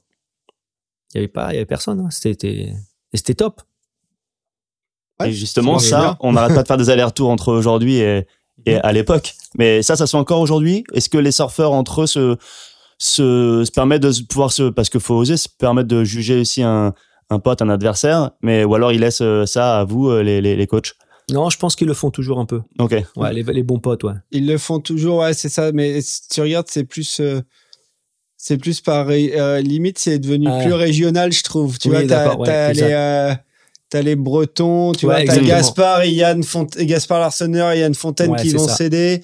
Et puis après, tu pas- vas avoir euh, voilà le crew des Tahitiens, euh, Mimana et Kaoli qui ça. vont être un peu ensemble. Et, Ouais, c'est plus par région. et Mhm. j'ai la- mais c'est un peu à l'image de l'Europe en règle générale. Tu vois, l'Europe était un gros truc et, et finalement les gens agissent vraiment euh, Ouais. de façon très régionale. Enfin, C'est l'impression que j'en ai moi quand je suis sur les compètes. Alors qu'avant, c'était plus euh, ouais, national, on va dire. Mais peut-être parce qu'aussi il y a plus de monde. Ouais, aussi. Donc forcément, il y a plus de compétiteurs, donc t'es plus euh, que quelques Européens. Maintenant, il y a, il y a 70 Européens qui font le tour. Il y a trop, ouais.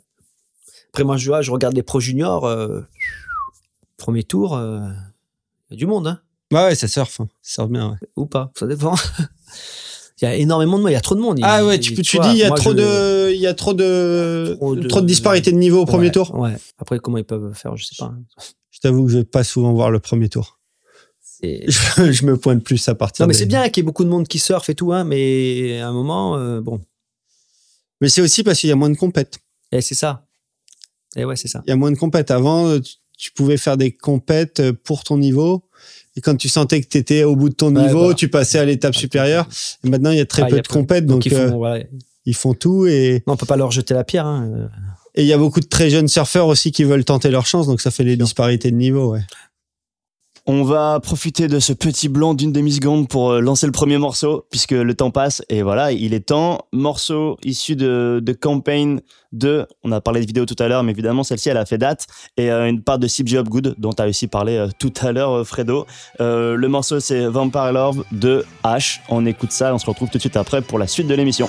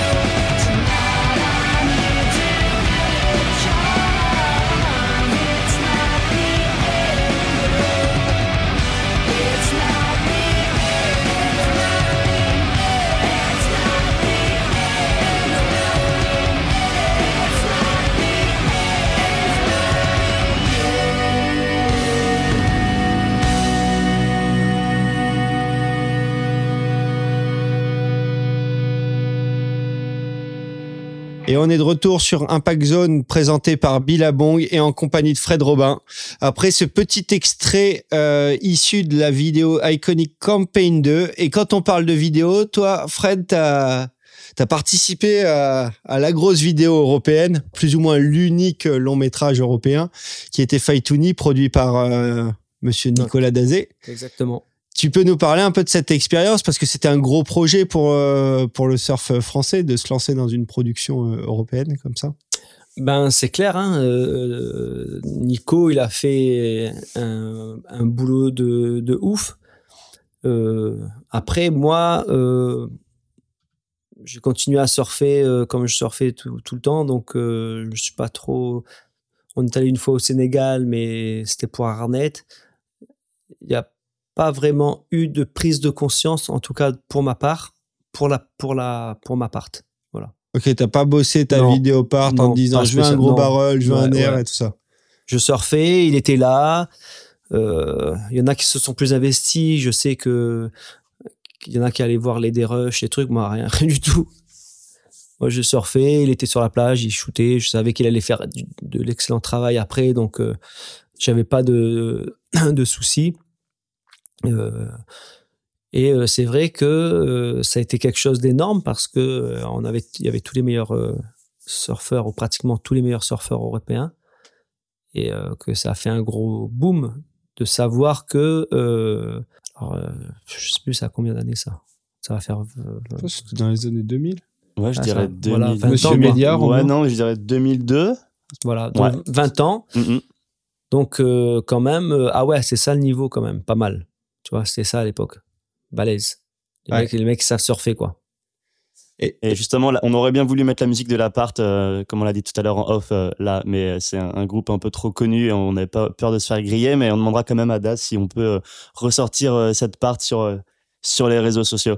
Et, et en plus, après Fight Uni, il y a eu Euroforce, le film aussi, où là, Exact. pareil, c'était aussi deuxième, deuxième gros coup quand même pour, euh, bah, voilà, Ouais. pour mettre en avant euh, exactement tout le crew. Ouais, ouais. Mais après, moi, j'ai voilà, moi, j'étais tellement axé euh, compète, truc. euh, je savais que ça allait être shooté, donc je, je, je portais pas trop, trop attention. ouais, c'est vrai. Et euh, il y a une grosse vidéo aussi qui a quand même fait à l'époque, est sortie, qui a quand même été une belle carte de visite pour, le, pour les Français. Mais en France, c'était le trip Mentawai 2001 de Session et j'ai vu tout à l'heure que t'étais pas dedans en Ouais. fait. Alors bizarrement, moi, les Mentawai, euh, c'est vrai que toutes les premières années où ils y allaient tous, moi, j'y allais pas. Il disait c'est bon, Mickey représente Quick ou euh, Ouais, non, je sais même pas. Non, c'est même pas ça. C'est que moi, je voulais pas y aller. en fait. Ah, c'est- ça venait de toi, d'accord. Ouais, parce que euh, c'est la période où euh, ça, je commençais à avoir, j'ai eu ma fille euh, tôt, jeune. Donc là, c'est 2001. Moi, je l'ai eu en 2002. Voilà, c'était, euh, tu vois, c'était toute cette période-là. Euh, bah voilà, je pouvais pas tout faire aussi. Donc, euh, je me suis rattrapé euh, quelques années plus tard. Je suis allé quelques fois quand même avec eux, mais euh, du coup, il n'y a pas eu de, de vidéo. Ok. Euh, si peut-être. euh, Ah, y vidéo Rock eu- Food, Ouais, du Rock Food, ouais. exactement. Il y a eu celle-là. Mais euh, ouais, ouais, j'ai loupé quelques quelques années. Et du coup, tu t'en voulais un peu ou pas spécialement? Non, pas spécialement. Ouais. Non. Ouais, t'étais dans un autre délire. Ouais, j'étais dans un autre délire. euh, C'était assez compliqué comme ça de gérer les compètes, euh, la naissance de ma fille. Donc les Mentawai euh, en juillet, euh, non. Ouais, non. D'ailleurs, c'est assez intéressant euh, que tu nous parles de, t- de, de ta paternité parce qu'on on voit souvent là, euh, dans les gars qui font les compètes, alors soit il y en a qui, qui ont suffisamment de, de budget, soit en CT, ils arrivent à, à voyager avec leur famille, euh, soit ben, tu es en QS Warrior et c'est différent. Toi, est-ce que ça t'a donné plus de motivation ou ça t'a mis un, un petit coup de frein à ta motivation compète? Ouais, c'était quand même compliqué parce que alors sur des épreuves comme l'Australie où il fallait partir longtemps, euh, là franchement c'était dur d'être seul, hein, on va dire. Et puis euh, je me rappelle que je l'ai emmené sur quelques compètes aussi avec moi euh, en Écosse par exemple quand j'avais pas le choix parce que sa mère travaillait et que c'était des vacances. Donc elle venait en- avec moi en Écosse. Donc je dirais que euh, je vais pas dire que c'était un frein, mais euh, des fois c'était un peu, ouais, c'était compliqué. Après, je regrette rien, c'était voilà. Mais au niveau euh, motivation compète, tu vois, l'envie de partir faire une compète, euh, ou non, l'envie de gagner la compète, c'est-à-dire de Ouais, pas pour partir ça. pour rien? Non, bah non, non, pas spécialement, non. Non, ça- J'ai pas ressenti ça comme ça, non, non. Ok, C'était juste dur quand je, si je partais longtemps. d'accord. Voilà. Et euh, tu, vois, tu comprends du coup la, la démarche euh, d'un gars comme Jérémy Flores qui dit euh, bon bah voilà j'ai fait mes trucs maintenant je suis je suis papa je vais me concentrer sur mon rôle de papa et alors qu'il aurait pu avoir encore quelques belles années. Ben, oui, oui, mais ca- carrément. Je pense que euh, en plus avec le Covid et tout, ça accéléré. C'était très compliqué hein, pour eux de, de voyager quand ils sont allés en Australie avec déjà leur fille. Dans un appartement, il y avait la quatorzaine, là, ils sont restés je sais pas combien de jours. euh, il y a eu Michel aussi Bourrez qui était dans la même situation. Et les Julian, et etc. Et euh, c'est très très compliqué. Donc je pense que ça a accéléré un peu et euh, que encore quand t'as- quand t'en as un, je pense que tu arrives peut-être à gérer. Mais à mon avis, deux, euh, d'être très très compliqué d'être sur le tour. Et puis t'as plus envie de. Jérémy l'a tout fait, a voilà. C'est combien de temps dans le CT C'est euh, c'est juste énorme. Il a fait le tour. Hein. Je pense que il a rien à prouver à qui que ce soit. Il a gagné les plus belles compètes. Euh, pff, je pense que c'est bien arrivé au bon moment. Je pense. Oui, il est parti ça. sur le Ouais, sur le top. ouais. exactement.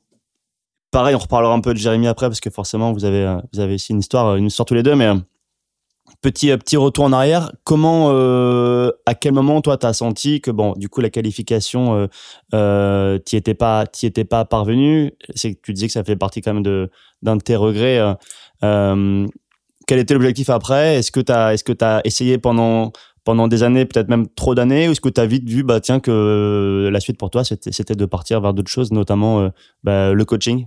Si on fait de la compétition, c'est qu'on pense qu'on va y arriver. Donc toutes ces années où euh, j'ai fait de la compétition, je pensais que que j'allais y arriver. Puis après, quand je voyais qu'en fin d'année, euh, il me manquait euh, quelques places ou, ou beaucoup de places des fois, donc je retourne à la Réunion.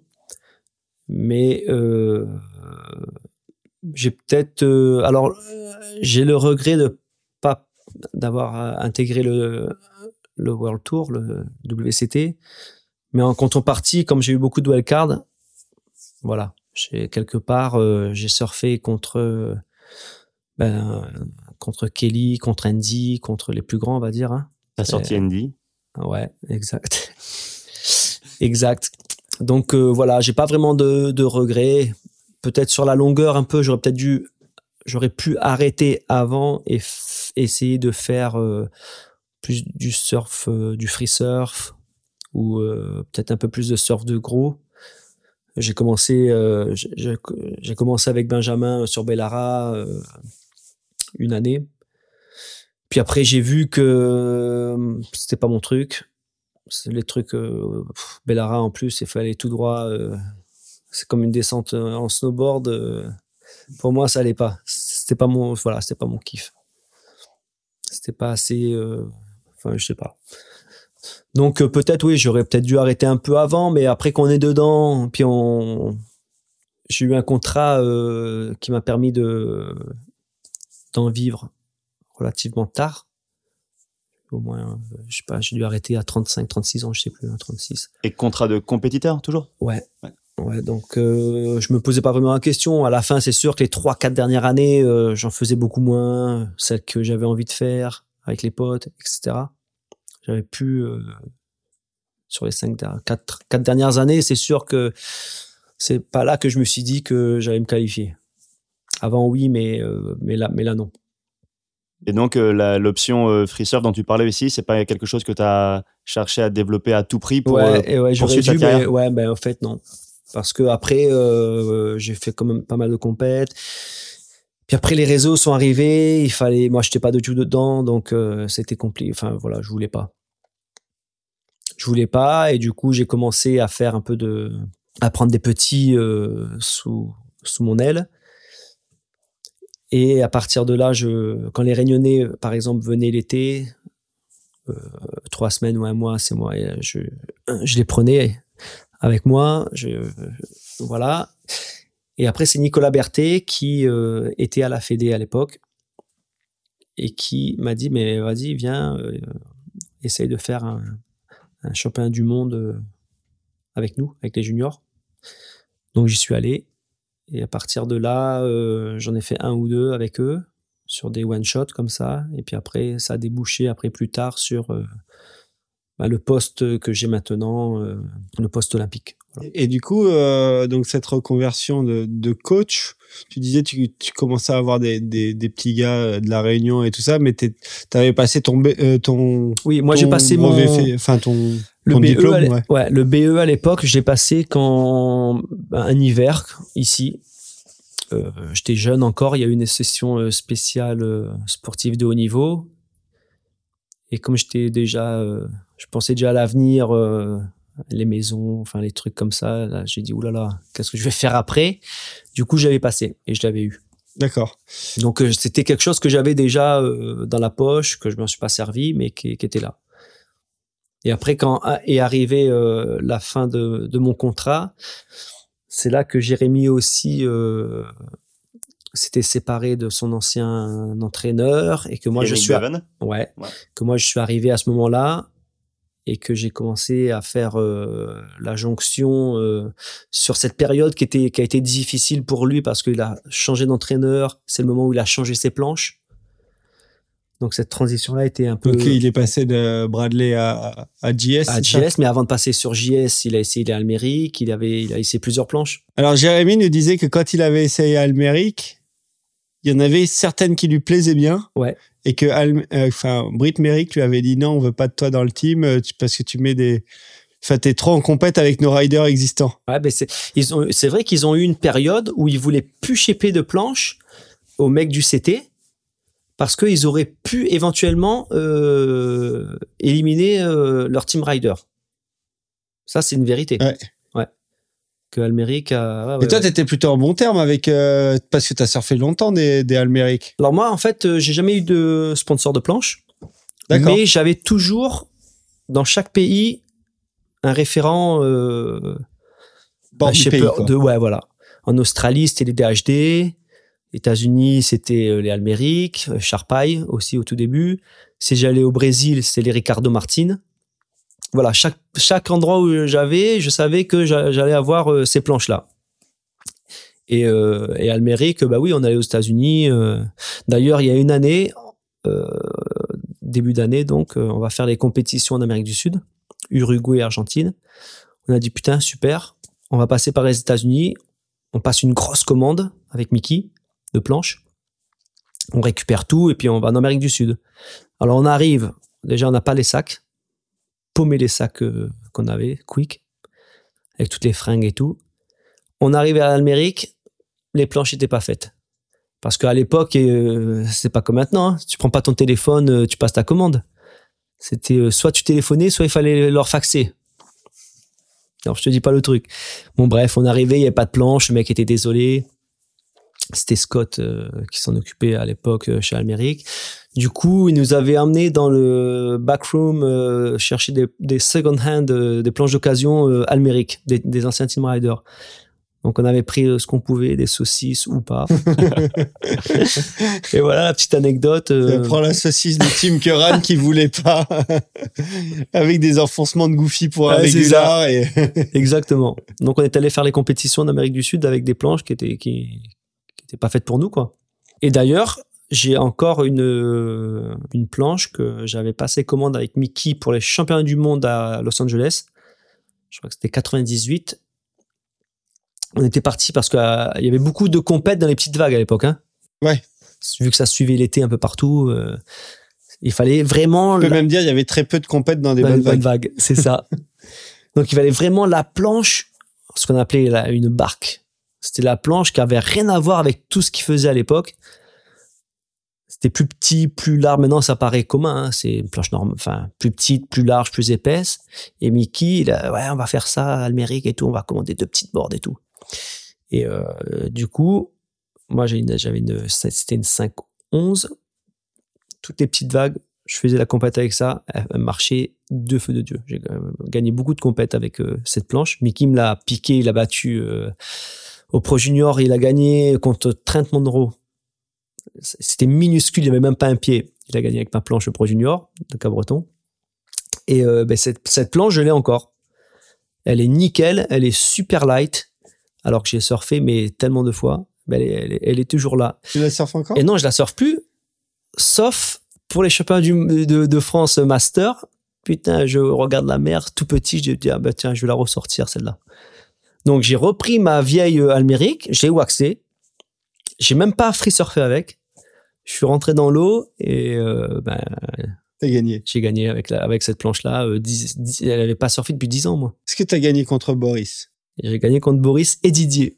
Et le Tché, Le Tché était Christian. Guevara, qui était en finale. Bon alors attends, on comptait balancer ça tout à l'heure, mais là c'est le moment ou jamais de le faire. On a justement quelqu'un qui, euh, qui avait une petite question euh, à te poser. On va l'écouter. Et puis on a peut-être un début de réponse de ta part là, mais euh, allez, on écoute. Ouais, Fredo, j'ai une question pour toi. Comment tu fais pour surfer avec des boards d'il y a 15 ans dans ton garage? Je comprends pas. C'est quoi le concept? Donc voilà, question de Mickey, bah, qui fait complètement écho à ce que tu nous racontais. Exactement. Et euh, ouais, bah, c'est vrai, hein, j'ai j'ai encore des, des vieilles planches. Non, mais à part ce, voilà, j'ai j'ai celle-là euh, que j'ai ressortie euh, et que j'ai ressurfée, mais euh, non, il abuse un peu. J'ai plus vraiment de, de vieilles boards à part celle-là. Et celle-là, comme elle était plus petite et plus large, elle correspond un peu à ce que je peux surfer maintenant, plus da- adapté, on va dire. Alors qu'avant, quand j'étais, j'avais 20 balais, euh, pour moi, elle était hyper large, hyper épaisse. Mais elle marchait bien, elle marchait super bien dans les, dans les petites vagues. Il se de ma gueule, mais bon, il a bien récupéré ma planche pour quand il fallait gagner la finale euh, contre Trent Monroe. Euh, on était parti de Jérémy justement quand on- pour en arriver à cette histoire de planche et de chambre de Mickey. Mais euh, donc ouais, période compliquée pour Jérémy. Qu'est-ce qu'il est venu chercher chez toi qu'il trouvait pas euh, chez d'autres coachs et- ou chez euh, le précédent? En fait, je pense que c'est la transition où j'étais pas vraiment coach, j'étais plus un sparring partner, tu vois. Quelqu'un avec qui il va voyager, qui va surfer avec, même si je le filmais, hein, euh, voilà. Je le filmais aussi, euh, je faisais un retour sur ses planches, etc. Mais il est tellement pointu, il sait ce qui marche. Voilà, je filmais un peu, il regardait les images, il savait quelle planche allait marcher, voilà. C'est juste, euh, voilà, plus euh, sparring partner, Soutien euh, moral. soutien moral et, euh, Et ça a bien marché. alors au début c'était compliqué parce que c'est le moment où il a changé ses planches, donc c'était compliqué de lui trouver euh, des- planches. Hein, et alors oui, il avait euh, par-ci par-là une almérique qui marchait bien, mais les résultats étaient un peu compliqués la première année quand j'ai voyagé avec lui. Alors moi je faisais pas toutes les compètes, j'ai fait, j'avais fait, je faisais l'Australie, après euh, Brésil, sur les voilà certaines épreuves on va dire. Et je crois que la première année, c'est où il se requalifie, euh, où je suis pas allé à Hawaï, et il se requalifie par le QS euh, à Aliva. Je crois que c'était ça, la première année. Donc le temps qu'il retrouve ses marques, euh, c'était un peu, ouais, c'était pas évident. C'est un peu, c'est beaucoup, de bouleversements, euh, voilà. Puis après, euh, je pense que j'ai fait, euh, enfin c'est sûr que la deuxième année, j'étais avec lui aussi. J'ai dû faire euh, deux ou trois ans. Puis après, c'était pas sur SCT, des fois c'était sur, sur des QS que j'allais avec lui euh, sur la fin, dont, euh, dont Trestle, où il perd contre euh, Toledo en finale. Et qu'il avait surfé avec. euh, Et Jérémy, c'est un, pff, c'est un, c'est un monstre. Les gens se rendent pas compte, mais euh, de rester euh, 15 ans sur le tour, euh, vu comment le niveau il a augmenté, où lui faisait pas de R et réussir à se maintenir, à gagner et tout. mais Avec, avec des blessures un peu sérieuses. Ouais, c'est impressionnant. Le niveau de surf qu'il a, c'est c'est- c'est- c'est hallucinant. Et le niveau qui reste, euh, comme diraient les Américains, relevant, si- s'il y a des conditions, euh, on va dire, au-delà des deux mètres, Ah oui, là, il reste dans le game, quoi. là, il reste carrément dans le game. Il reste dans le game, ouais, c'est à chaque fois qu'il y a- eu des conditions où, où l'engagement était, était Il- en ouais, ligne lui, de compte, euh, il- y va. est, il est présent. ouais. Ouais. Donc, ouais, c'est, c'est clair que c'est un sacré surfeur. Et toi, justement, fort de cette expérience, on voit que le coaching particulier d'athlètes de haut niveau, enfin, c'est même plus des surfeurs, c'est des athlètes maintenant de, haut- niveau, euh, se, se démocratise. Tu vois, des mecs comme euh, Richard Marsh, qui a, qui a tout un crew de surfeurs euh, sous son aile, euh, Jake Patterson, et, euh, et plusieurs gars comme ça. T'as tu t'es pas dit ah je peux faire un truc comme ça je suis quand même euh, Jérémy qui est un des, des, des meilleurs surfeurs du monde ça t'a pas ça t'a pas attiré? Ben, c'est vrai que l'avantage qu'on a euh, en tant qu'ancien surfeur pro, on est passé par toutes les, les situations, on va dire. Déjà, on connaît pratiquement toutes les vagues parce qu'on est on a surfé sur ces vagues-là. Et toutes les situations, on a été dans un des cas de figure qui peut se présenter euh, clairement. Donc c'est vrai que c'était un, des cas de figure et puis dans l'état émotionnel que Ouais, voilà, qu'on- peut on peut, la- ouais, exactement. Donc on peut, on peut comprendre, on peut s'adapter plus facilement. C'est vrai qu'après Jérémy, moi je voulais euh, avec les jeunes, je voulais vraiment euh, m'investir, les aider et tout. Et puis après, euh, j'ai eu quelque part avec la Fédé, comment j'ai commencé avec les juniors un peu. J'ai vite basculé, mais voilà, j'étais dans le. Alors c'est pas privé, mais j'aide à ma façon. J'essaye d'ai- d'aider les surfeurs français à, à accéder au plus haut niveau et avoir une certaine cohésion entre eux. Euh, et essayer de, faire, essayer de faire avancer les choses. On va revenir sur ton poste, euh, ton poste euh, à la Fédé, bien, bien entendu. Mais euh, en fait, ma question, c'était vraiment sur le, voilà, sur le, le délire du plus haut niveau, euh, donc du CT ou, enfin, ou même de- du top QS, d'être un, un coach particulier. Ça t'a jamais, Bah écoute, jamais attiré ou t'as Je, n'ai pas eu, euh, ouais, non, j'ai pas vraiment eu l'occasion. Et puis, euh, non, mais ça me convenait euh, ce que je faisais là. Je trouvais ça top parce que je touchais beaucoup de- d'athlètes en fait et euh, je pouvais diffuser plus d'infos à, à- à plus de monde. Essayer de, voilà. Ok. L'expérience avec Jérémy, pour le coup, pour toi, elle avait été bénéfique à l'époque? Ah oui, bien sûr. Parce que c'est arrivé plutôt vite, on va dire, par rapport à ton, à ton parcours de, de coach, même si t'étais pas clairement coach, mais c'était, ouais, tout de suite, tu te retrouves quand même avec, euh, Ouais, ouais. Puis, avec, euh, pas bien sûr. n'importe qui. Oui, oui, mais c'était c'était c'était des moments euh, inc- incroyables. On a partagé vraiment des des super moments, même s'il n'y a pas eu tout le temps des résultats, mais il y a eu aussi des résultats. Et euh, c'est vrai que ça reste. T'étais là sur ces grosses victoires? Toutes les compétitions comme euh, on va dire les belles vagues ou Tahiti ou il y avait il y a peut-être eu G-Land, non peut-être pas. Mais toutes ces vagues là, non, moi Hawaï tout ça j'y étais pas. Moi j'allais sur les vagues de performantes, on va dire performance comme l'Australie en début d'année, ça c'était les, euh, les voilà. GS, euh, les Ouais, choses comme tu ça. vois, les trucs qu'il fallait commencer, euh, essayer de commencer fort quoi.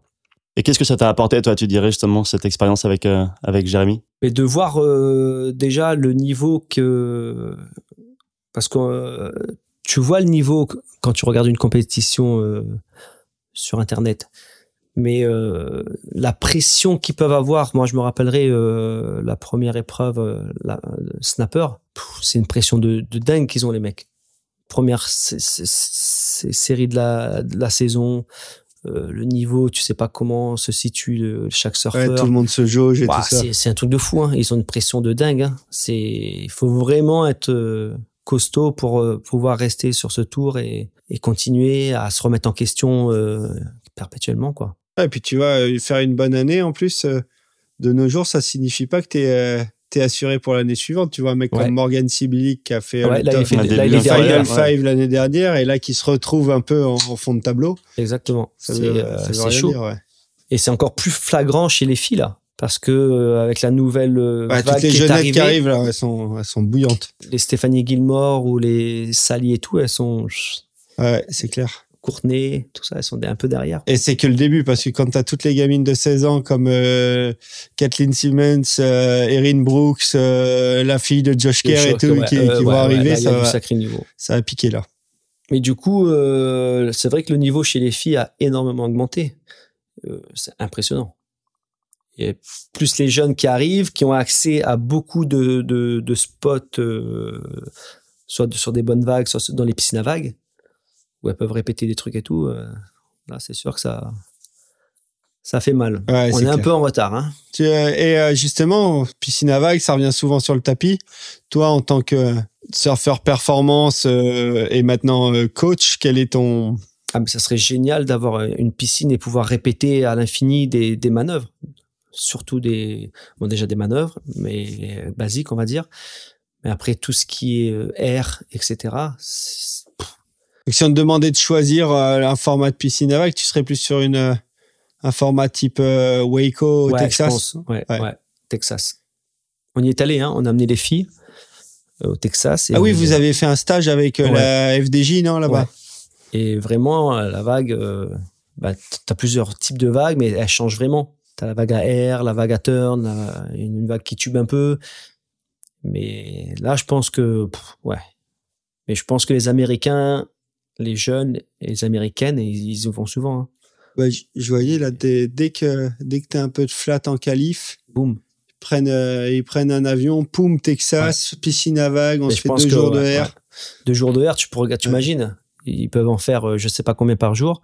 Pour avoir ça euh, dans l'océan, euh, accroche-toi. Ben, je parlais avec euh, donc au tout début de Waco avec Albi Layer et Albi Layer me disait que s'il n'avait pas été en piscine à vagues, il aurait jamais rentré Ah, son, ça. double alley hoop. Ouais, c'est ça. Donc c'est vraiment un avantage, euh, c'est un avantage énorme. Alors nous on a la Suisse, mais bon la Suisse, euh, pff, déjà c'est blindé tout le temps je crois, et puis l'eau est hyper froide là, c'est ingérable l'hiver. Ah ben, en hiver, tu, tu, ouais. perds, les- tu perds les pieds. ouais, tu, tu, tu surfes dans un morito avec des glaçons quoi. Ouais, c'est ça. Donc euh, c'est dommage parce que là je pense qu'on prend un peu de retard sur les jeunes et tout. euh, ouais. Bon, du coup, voilà, on rentre dedans. Là, maintenant, tu es euh, officiellement, euh, donc tu fais partie des, du staff euh, technique de la Fédé, donc euh, entraîneur, avec bah, clairement comme objectif les, les JO de 2024 à Tupou. Oui. Mais pas seulement. Mais pas seulement. Voilà. Est-ce que tu peux, voilà, raconte-nous un petit peu quel est ton, quel est ton job précisément et Fiche de poste. job desk. Ben, clairement, c'est de faire monter euh, le plus de surfeurs français d'atteindre le haut niveau. Donc, euh, par exemple, les, juniors, ça va être euh, de monter d'un grade, d'aller sur le QS. Et ceux qui sont sur le QS, nous, on essaie de répertorier une élite. Pour, parce qu'au final, on a besoin de... Enfin, les JO, c'est deux garçons, deux filles. Donc, c'est essayer de pousser tout ce monde, chacun à son niveau, vers le plus haut et, à- remplir euh, les deux places qu'on a chez les garçons et deux places chez les filles. Donc, euh, dans le QS, on, répertorie euh, les, surfeurs qui sont sur les challengers, etc., pour pouvoir pousser tout le monde et y arriver. Donc, soit par le CT, parce qu'on ne sait pas encore le mode de qualification. Ah, ouais, c'est, c'est, ça Voilà. allait être ma question suivante voilà. parce qu'il y a eu un mode de qualification via CT et ISA et enfin, bref, qui était un peu obscur et un peu difficile à comprendre. On s'est essayé à, à le décrire trois, quatre fois sur le podcast, on n'a jamais réussi. Euh, et là, là, on sait pas encore. Et là, on sait pas. C'est ça le, le- le problème majeur actuellement, c'est qu'on ne sait pas. Donc, il faut essayer de, ben, soit que nos surfeurs, l'année euh, donc 2023, qu'on ait des surfeurs sur, en WCT français, ou alors, si ça reste le- parce qu'on ne sait pas, c'est passer par l'autre, par les ISA, pour pouvoir se qualifier. Mais actuellement, euh, parce que Chopo, euh, la vague, elle, est- elle est spécifique, donc euh, je ne sais pas comment ils vont faire pour. Ah, euh, J'allais y venir justement parce que généralement, t'entraînes des gars pour aller au plus haut niveau sur des vagues qui sont relativement normales ouais. Le paradoxe, c'est ça, c'est que euh, éventuellement, quelqu'un peut se qualifier euh, et que le Big Show, il va être sur une vague qui est pas, qui n'est pas du tout normale. Ouais, c'est ça. Donc, euh, euh, compliqué. Et, et du coup, est-ce que toi, en tant que œil technique, tu vas avoir ton œil sur des, des, des, des surfeurs un peu plus typés? Je pense à, à des gars comme Emeo, euh, le Tahitien Emeo, euh, j'arrive pas à prononcer son nom de famille, mais Ouais, je sais pas. Mais on va dire. Hamza, on va- Désolé pour lui. ouais. Désolé pour toi, Emeo, mais ouais, qui fracasse euh, grave dans les vagues de conséquences. Euh, Est-ce que tu vois, toi, en tant que, que Bah coach là, le pro- national, tu, tu Le gardes un œil problème, sur c'est ces que gars euh, on ne sait pas le mode de qualification. Une fois qu'on déjà on va savoir le mode de qualification, ça va être beaucoup plus simple de euh, cibler, on va dire, euh, le potentiel, euh, ceux qui peuvent performer euh, à Chopo. Ouais. Et chez les, chez les filles, la, Bah, la question est encore plus ouverte parce que ça. t'as donc nos filles qui, qui fracassent sur, euh, sur les compètes. Et il y en a qui sont très, très capables. Je pense que Johan Defay est très capable de faire des, des performances à Tiopo. Mais après, tu peux avoir des, des spécialistes comme euh, Vainé ou Mhm. même euh, des Justine Justine Dupont, Dupont, exactement. qui, qui suit pas le circuit, mais qui peut ramener une médaille sur, sur un. Exactement. Donc, euh, franchement, la prochaine étape, c'est savoir comment euh, le mode de qualification et à partir de là, euh, voir euh, bah, ce qu'on fait quoi. Le choix de Tiopo, il t'a surpris? Euh, oui et non. Oui parce que euh, bah, c'est carrément euh, à l'opposé de. C'est pas juste du à côté- reste. T'es pas en banlieue parisienne, c'est ça. Mais nous, on l'a vécu un peu au Japon, déjà, parce qu'on n'était pas dans le village olympique. Alors oui, non, c'était pas à, à 12 heures ou à 15 heures d'avion, mais euh, on n'était pas dans le village olympique, carrément. Nous, on a fait notre compétition au Japon à part. On était dans un hôtel, il y avait que notre délégation, que les Français. On allait sur le site de la compétition avec un bus. On n'avait pas le droit de s'arrêter, euh, prendre de l'eau ou faire de l'essence euh, à l'extérieur, hein, au Japon. Et après, c'était site de compète, la- la- tout un système de sécurité hallucinant. Sanitaire, ouais. Ouais. Ouais. Et euh, aussi au niveau de la sécurité, etc. hein, euh, le sac, euh, Ah rayon ouais. X et tout. Ouais, ouais, ouais. Et après, il y avait personne parce que tout était fermé. Ah, Il y avait zéro public. Donc euh, bah là, je me dis que ça peut être un peu pareil parce que le village olympique, là-bas, on l'a vu une fois que la compétition s'est terminée. C'est là qu'on est allé au village. Qu'on s'est rendu compte vraiment de l'impact Que vous étiez au JO, quoi, en fait. Ouais. C'était monstrueux. Les immeubles qu'ils ont construits, euh, chaque délégation avait mis les drapeaux. Euh, le restaurant, c'est n'importe quoi. Il y a que des sportifs, des mecs euh, des filles hyper tankés. Et là, tu te disais, ah ouais, là, t'es dedans. Là, il y a du sportif, là. là, il y a des machines de guerre. Et justement, la différence, c'est que à Tahiti, comparé au Japon, là, au, au Japon, vous, avez, vous aviez des vagues relativement aléatoires, même s'il y, a eu- il y a eu des vagues, donc c'est déjà pas mal. Mais euh, là, visiblement, euh, juillet, août à Tahiti, ça devrait plutôt bien se passer, niveau vagues. Et moi, il y a un truc que je trouve plutôt intéressant sur euh, les JO à Tahiti, c'est que le surf, pour une belle rediffusion, demande une plage horaire télévisuelle relativement grande.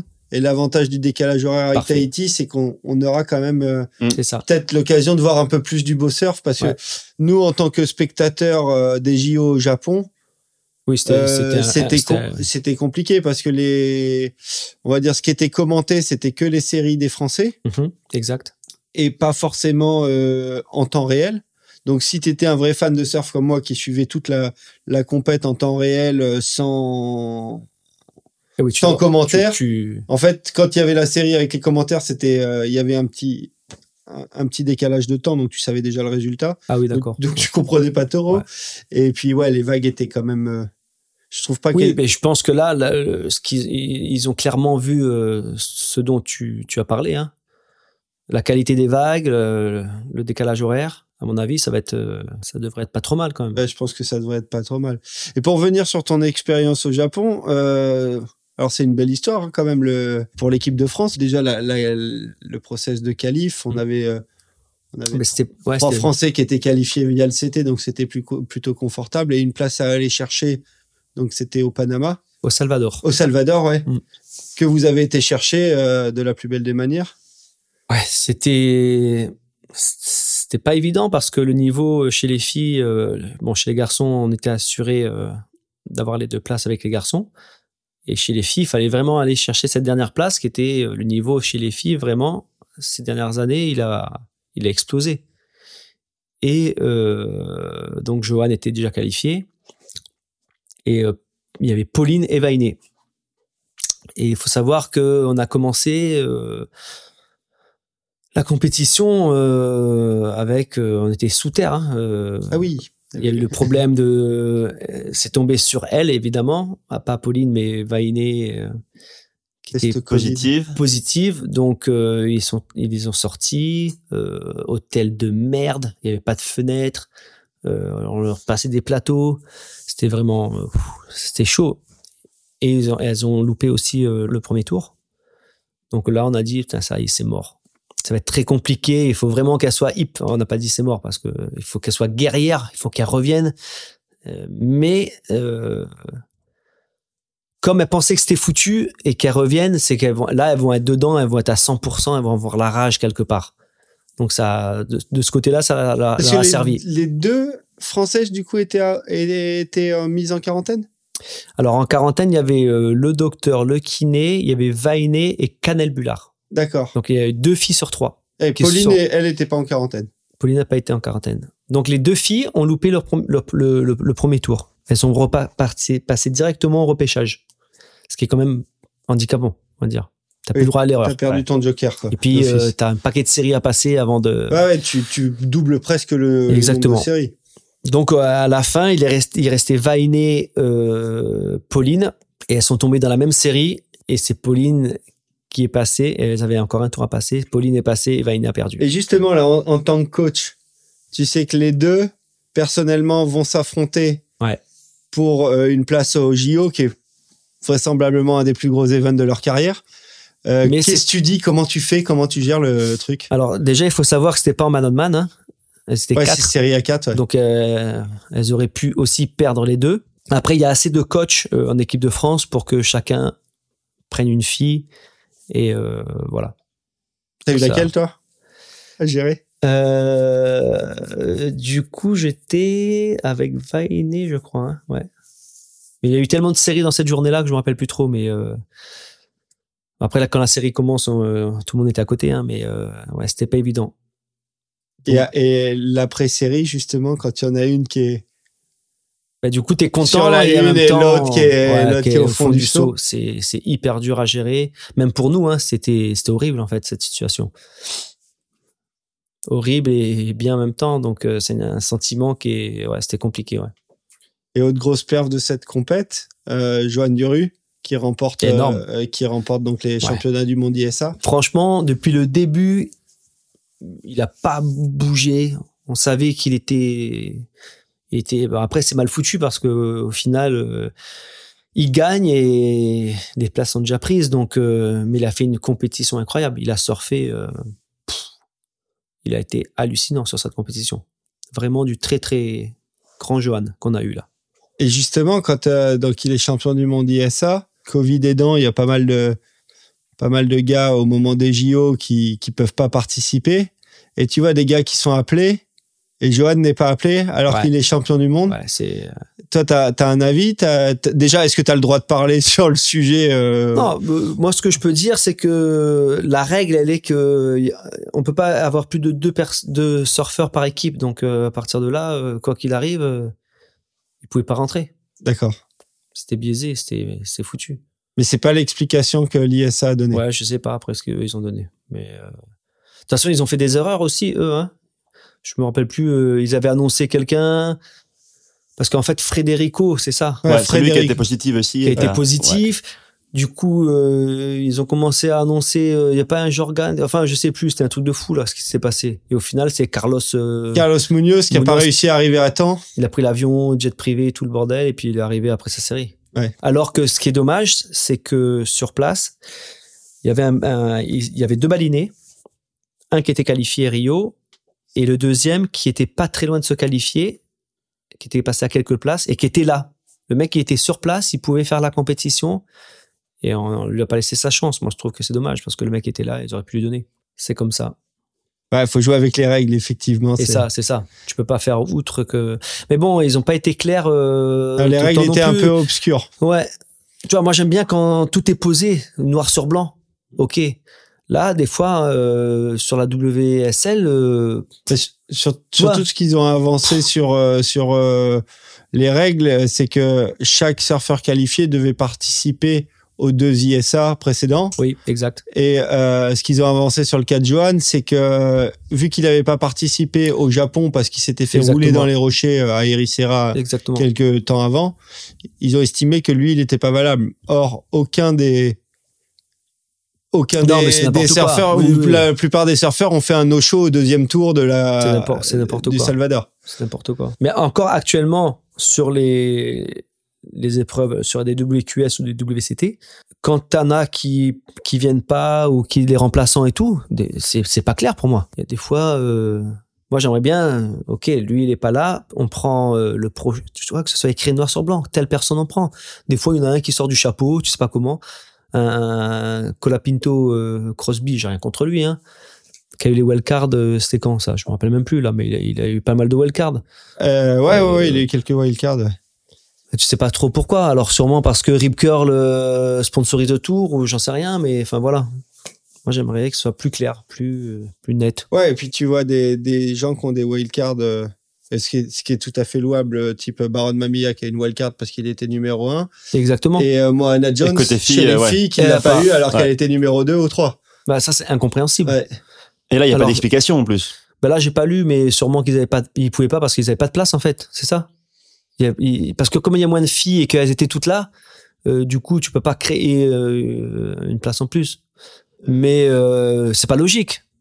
Pourquoi il y a une disparité entre alors ils se- oui d'accord euh, Price Money ils ont récupéré les trucs et tout. Mais au final euh, non parce que regarde. Il y en a ouais, un qui est au Portugal et elle elle y est pas. c'est pas normal.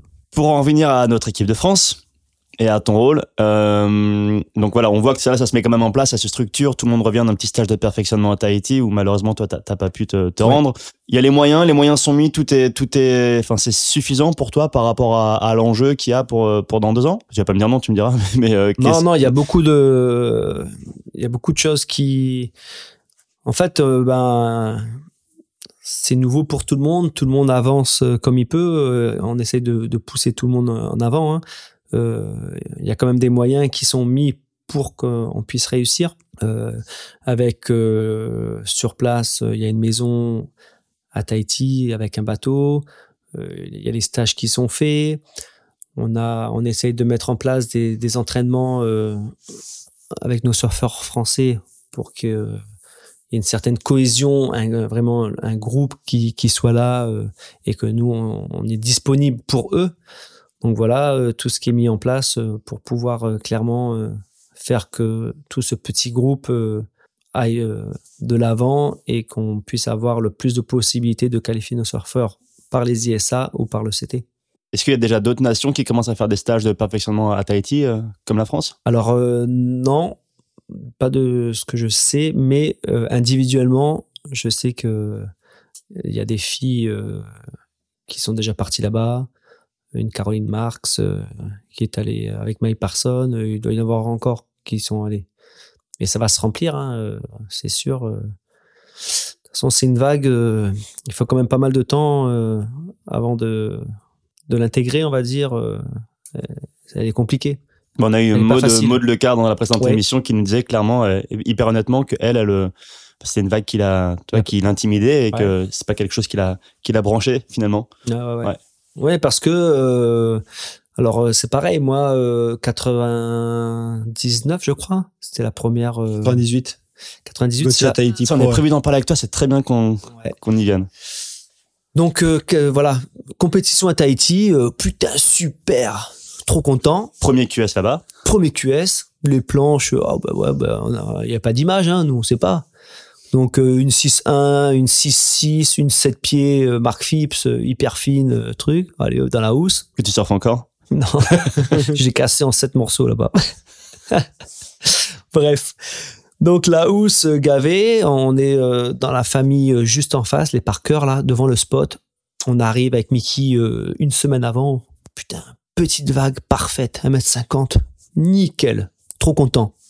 Boucherie la vague. On se gave pendant euh, une semaine. Et puis la compétition, euh, elle commence. Donc là, les juges, ils sont dans les bateaux. Il n'y a pas de scaffolding, euh, il n'y avait pas de tour, tu vois. Les mecs dans les bateaux, marche avant, marche arrière, c'est comme ça qu'ils jugent. Et puis au début, c'est la vague, la vague, elle est parfaite, 1m50 de mètres, des tubes. Putain, trop bon. Moi, je commence au trial. Du coup, euh, je passe mes séries, je continue, je continue, je continue. Mickey perd euh, assez tôt. Euh, moi, je me retrouve dans une série avec, je me rappellerai, un Tahitien, Laurent Pujol, à l'époque, et Bruce. Du coup, cette série aussi, là, je la passe. Bon, moi, je continue. J'arrive en huitième de finale. Un après-midi, il commence à avoir 2 mètres, 2 mètres 50. Je casse ma 7 pieds. Enfin, 7 pieds, je me demande comment je surfais une 7 pieds là. Ah, je devais piquer. euh, Bref, je, perds cette série. Et là, je suis au fond de ma vie, je suis dégoûté, euh, putain, écœuré de la vie. Donc la journée se termine, je sors et on habitait juste en face. Et là, putain, la, la nuit, j'ai entendu du bruit. Je dis, attends, c'est bizarre et tout. Je me lève le matin, c'était monstrueux. Mais c'était gigantesque. Hein. C'est-à-dire que tous les juges, euh, ils ont demandé à tous les surfeurs, donc c'était les cartes finales, s'ils voulaient vraiment rentrer dans l'eau, euh, qu'est-ce qu'ils en pensaient et tout. Donc euh, du coup, les, les surfeurs ont dit oui. J'ai vu des trucs hallucinants. J'ai vu Liane McNamara euh, en panique enlever son leash, euh, essayer de plonger. J'ai vu un, un mec de euh, San Francisco, Adam. oh, je sais plus comment Adam. Rip- Ripogal, ouais. Santa Cruz? Non, Non. Ruffo, non Euh, Il y en a un Ah, autre. Anthony. Ruffo. Anthony Ruffo. Lui, Il était là, lui? Ouais, il a bouffé max oxygène dans le bateau, euh, je crois qu'il allait crever. Et euh, Johnny Boy, qui était là aussi, qui était dans la série à Kobe Aberton, qui était tout jeune, Kobe. Et le mec, il ramait, il partait pas. Sur toutes les vagues, il pull back. Toutes les vagues. Dans le chenal, parce qu'on était en chenal avec nos boards, tous les Hawaïens ils pétaient les plombs. Il lui hurlait dessus au mec, à Johnny Boy. Et le mec, il a pas pris de vague. Il a pas pris de Il y a vague. une petite anecdote là-dessus, c'est qu'apparemment, euh, euh, Kobe Aberton, Il lui démarrait dessous. hein. ouais, ouais, il lui faisait l'intérieur, du coup, parce qu'il partait pas, donc ça Ouais. l'énervait, il lui faisait l'intérieur, et les deux sont embrouillés. Dans l'eau, c'est ça? Les, les deux sont embrouillés, et euh, Kobe Aberton l'a appelé Johnny Girl. Oh putain, ben, son- et après Hawaï. et, et après après, ils, Hawaï, sont ré- ils, ont, ils ont réglé leurs histoires, Ils et Kobe Aber- Aberton l'a smaté dans Foodland. Il a merde. fait dormir. et euh, donc c'est Kobe euh, final, c'est Kobe Aberton contre Conan Hayes. Conan Hayes. Ouais. Et ça, ça a été mal jugé. Et donc euh, Kobe gagne.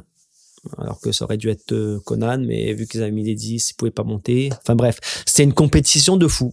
Et toi, t'étais finalement content Ah de ouais. pas avoir eu à surfer ce jour-là. Parce que c'était mais juste euh, gigantesque. Tu serais vu faire ton quart euh, dans Non. euh, 3m50, 4 Ah non, non, mais là, c'était énorme. Hein. Et puis, c'était pas beau. C'était l'eau était marron. euh, c'était c'était hallucinant, les conditions qu'il y avait là. Oh, J'étais content d'être dans le chenal, là.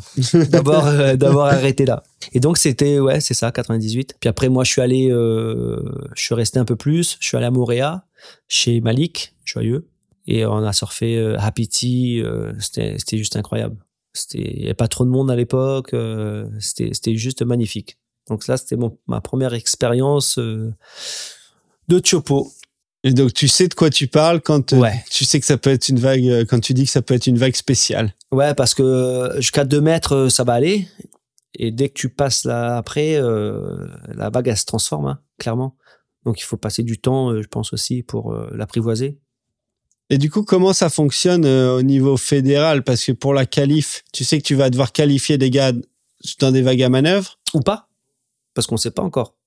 Est-ce qu'il va y avoir... euh, Est-ce qu'ils vont nous dire, euh, ben, vous avez champ libre, euh, faites votre qualification à Chopo, par exemple? Enfin, faites ce que vous voulez. Ah, tu crois que c'est possible? Parce que dans tous les sports olympiques, il faut des, faut des résultats sais, internationaux qui valident ta présence au JO, non? Je sais pas comment... Bon, nous, on a déjà une place. Ah, vous avez une place euh, Ouais. Ah, le pays organisateur, il il a une place. Donc il y a déjà ça, mais... euh, Donc une place que vous pouvez donner à qui vous voulez. Eh ben non, je sais... Non, ben non. Non, même Par pas. exemple, euh, pour le Japon. euh, C'était forcément Keinoa. Attends, c'était qui au Japon? Je me rappelle plus là. Mais bref, euh, Kanoa a pris la place, mais ils ont pas donné à l'autre. Enfin, tu vois. Il y, il il y a- avait Hiroto? C'était Hiroto sûrement. Ouais. Enfin bref, Kanoa, en prenant sa place, en, en étant le premier sur le, en étant sur le CT, ça a pas libéré la place pour l'autre. D'accord. Tu vois ce que je veux dire? Donc, euh, si on a une place et que quelqu'un du Ah CT, oui, ça double grillé Non, la place. Ouais. ouais, ouais, tu vois. Ok. On n'aura pas de place euh, si quelqu'un se qualifie dans le CT, c'est le mode. Ouais, CT. ça veut pas dire que tu peux, euh, tu peux prendre un qui Ouais, tu veux comme ouais, ça. Non. Et vous avez une place homme, une place femme? Oui, je crois. hein. Ok. Ouais, C'est déjà ça. Oui, c'est déjà ça. Puis après, ça, ça va enchaîner euh, sur les Olympiades euh, où il y a du surf aussi. Donc euh, c'est de bon augure pour la pour la suite parce qu'après c'est Los Angeles, euh, Ouais, tout à fait. après c'est l'Australie. Donc euh, tout ça est plutôt pas mal, on va dire. pour Et euh, on disait euh, avec, avec Rémi un peu avant l'émission que tu as d'autres nations européennes où euh, là, dans l'accompagnement qui est mis euh, en place pour, pour, euh, bah, pour la préparation au JO, les surfeurs ont carrément, enfin certains surfeurs ont carrément des budgets qui leur sont alloués, genre la FED mettent des gros budgets sur eux pour leur permettre de même d'y aller tout seul, de s'entraîner euh, de manière un peu plus régulière. Euh, Est-ce que c'est des choses qui sont prévues ça euh, Alors je, côté français? Moi je suis que euh, entraîneur, donc je je regarde pas, je regarde de loin. Je sais qu'il y a des aides qui qui sont attribuées aux, aux surfeurs qui sont potentiellement euh, qualifiables pour les JO. Difficile en plus à définir euh, Voilà. à ce donc stade il y a, qui il y a l'est et des qui l'est pas. euh, donc euh, les surfeurs, ils ont quand même euh, des aides. D'accord, ok, c'est déjà le Alors cas. c'est pas tous les mois euh, comme ça peut l'être, je sais pas, chez euh, En Allemagne ou en Italie, par Mm. exemple. Italie, je crois. En, en- en- en- je sais que c'est deux pays. Alors, ils fonctionnent différemment, mais en Allemagne, ils, ils comparé au nombre de surfeurs potentiellement Eh oui. qualifiables, ils mettent sacrément le paquet. J'en parlais avec Léon Glatzer, il me disait que le support était, était juste dingue. Et en Italie, Mais ils créent des postes, je crois, en Italie. euh, en Italie, c'est ils sont fonctionnaires de l'État. C'est comme euh, un flic et Ouais, c'est ça. Eduardo Papa est euh, officiellement euh, gendarme. C'est ça. Donc c'est un peu ses limites ou pas, je sais pas. Mais. Euh, ouais, ça lui, permet de Ah oui, de- continuer de- un truc qu'il aurait peut-être pas pu continuer en comptant Exactement. juste sur l'argent Ouais. des sponsors. Je- je- je- sur les réseaux sociaux, justement, je voyais une photo d'Eduardo Papa en, en, te- Carabinier, ouais. en Ah ouais tenue et tout, et j'ai fait qu'est-ce t'arrêtes le surf, qu'est-ce qui se passe Ah non, mais il, est obligé, il est obligé de le faire. Non, il fait le- il fait l'équivalent du 14 juillet euh, Ah ouais, italien, ouais, ouais. quoi. Il Ouais. défile, il fait son truc, porte-drapeau, il, Ah il fait le défilé avec euh, tout le monde, et puis après, il va surfer, quoi. D'accord. Mais il est obligé d'être là pour certaines dates. Genre le, la fête nationale, faut qu'il soit en Italie pour euh, Ouais, ouais. pour représenter le pays, euh, voilà, porter le drapeau et, Mhm. et être en, en uniforme. Et ouais.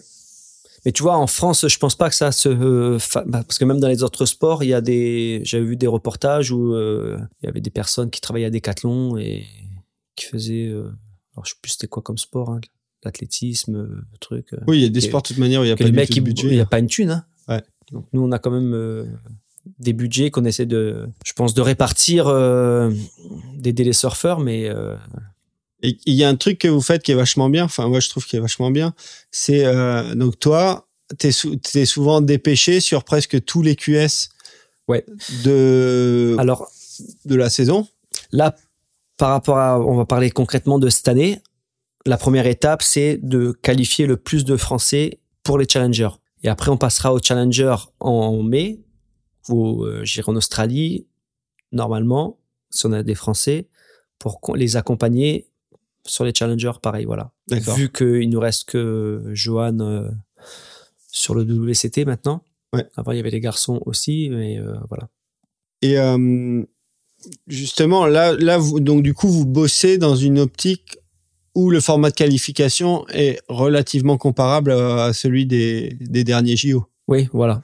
Là, clairement, on essaye de, de mettre le plus de surfeurs possible, le plus de chances pour qu'ils se qualifient sur le CT. Du coup, on va te demander de te mouiller un peu. Est-ce que t'en t'envoies des qualifiables euh, pour l'instant sur le CT par rapport à ce que tu vois de, du niveau, du mental de, voilà, On sait que c'est un tout pour se qualifier sur le CT.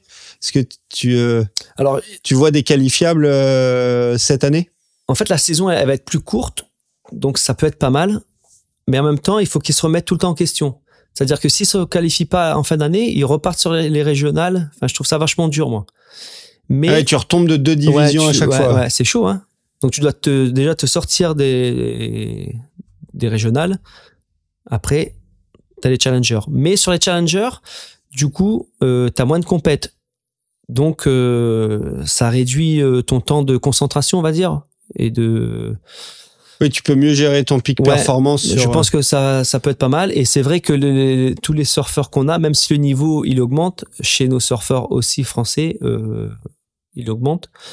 Donc je pense que tout le monde peut se qualifier hein, si t'es vraiment, t'as les bonnes boards, t'as la confiance, que t'arrives à bien commencer euh, ta saison, on va dire. euh, tout est possible. Tu gagnes un, un challenger, euh, t'es bien. hein. Tu prends 10 000, euh, t'es pas mal. Ouais, t'en gagnes un. t'es- t'es, euh, Ah oui, t'es, T'as t'es- un t'es- bon pied vois, dedans, Donc, ouais. euh, et puis, c'est- enfin voilà, c'est possible. Hein. Ouais, c'est clair. Et toi, justement, quand tu es sur les QS et tout ça, donc il y a des gars qui ont déjà des coachs, Ouais. il y a des gars qui n'ont pas de coach, il y a des gars qui sont solitaires. Comment, en tant que voilà coach dépêché par la Fédé, tu arrives à lier, à, à nouer un contact avec, ou pas d'ailleurs, avec euh, tel ou tel surfeur Alors c'est vrai que quand on a mis ça en place, c'était euh, c'est assez compliqué.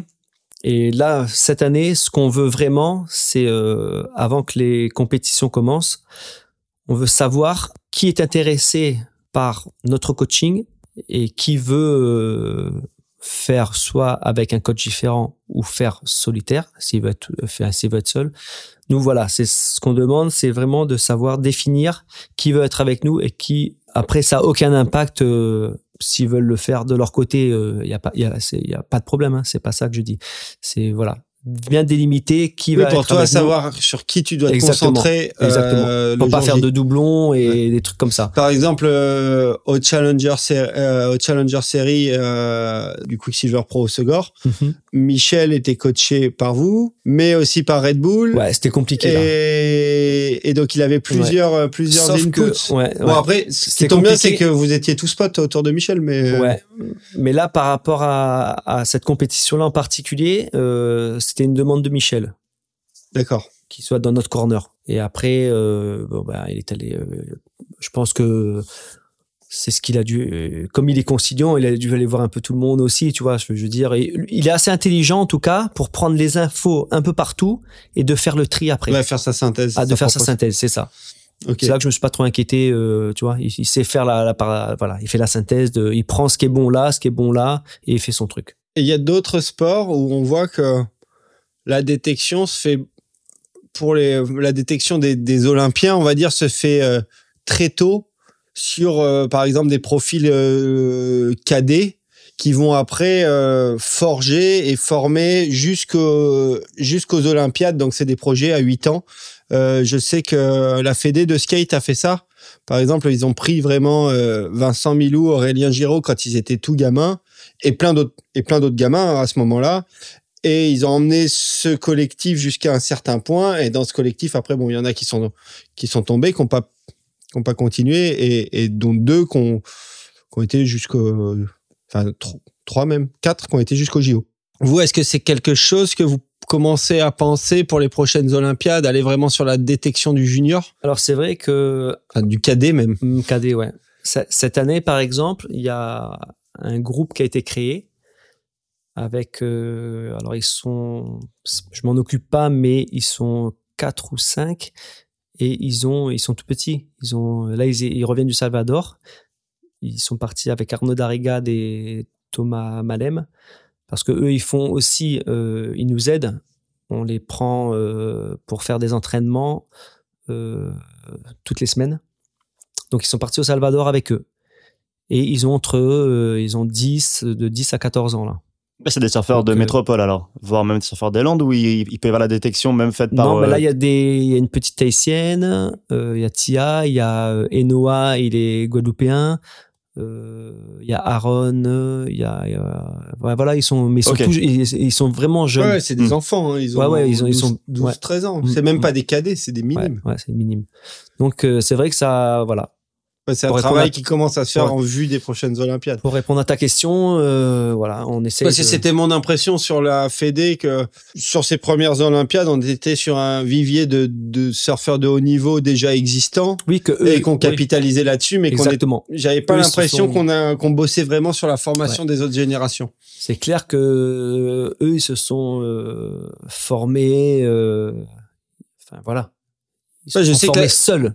Et puis Il y a après aucun- le bon le, le skate aide. le, de- le- le skate est différent, c'est-à-dire que le skate, la carrière est très courte, donc ils Mhm. savent que le bon le pic performance c'est entre 20 et 25 ans.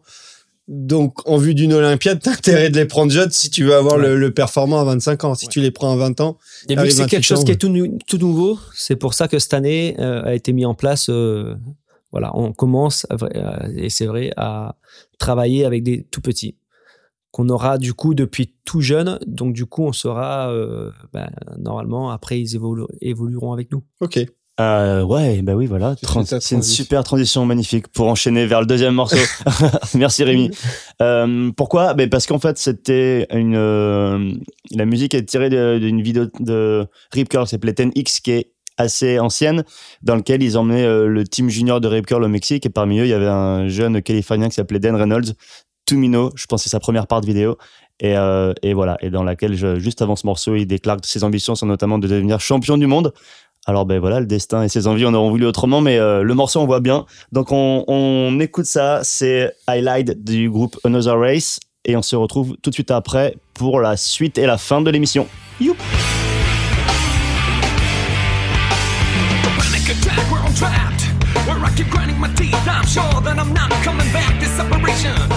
seems to have been the final echo. Something I never have seen. There's nothing stopping your attitude change and release and facade. as your mind's misbehaving.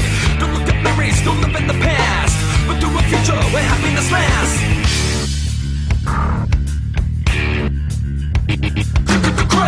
ways, not stopping as you're lost in a labyrinth. Hazy with leaf if I'm large. Yeah, you're trying to avoid all the things you have been. Digging deeper in a hole you would never be seen. You know, there's nothing stopping your attitude. Change and release the facades as your mind's misbehaving.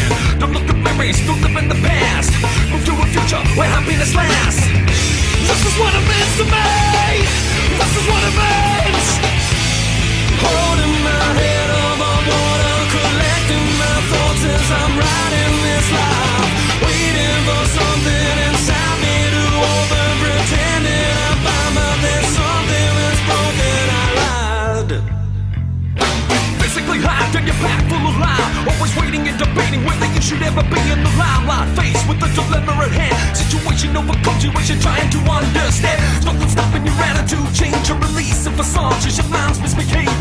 Don't look at memories, don't live in the past. Move to a future where happiness lasts.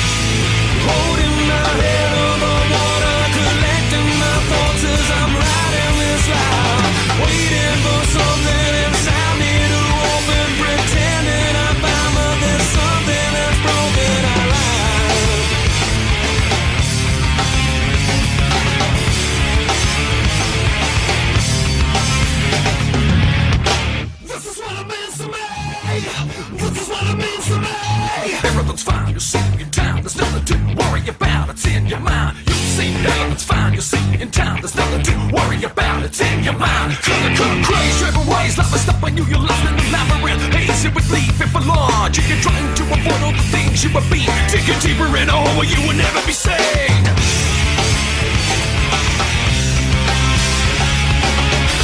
This is what it means to me. This is what it means to me. This is what it means to me. This is what it means.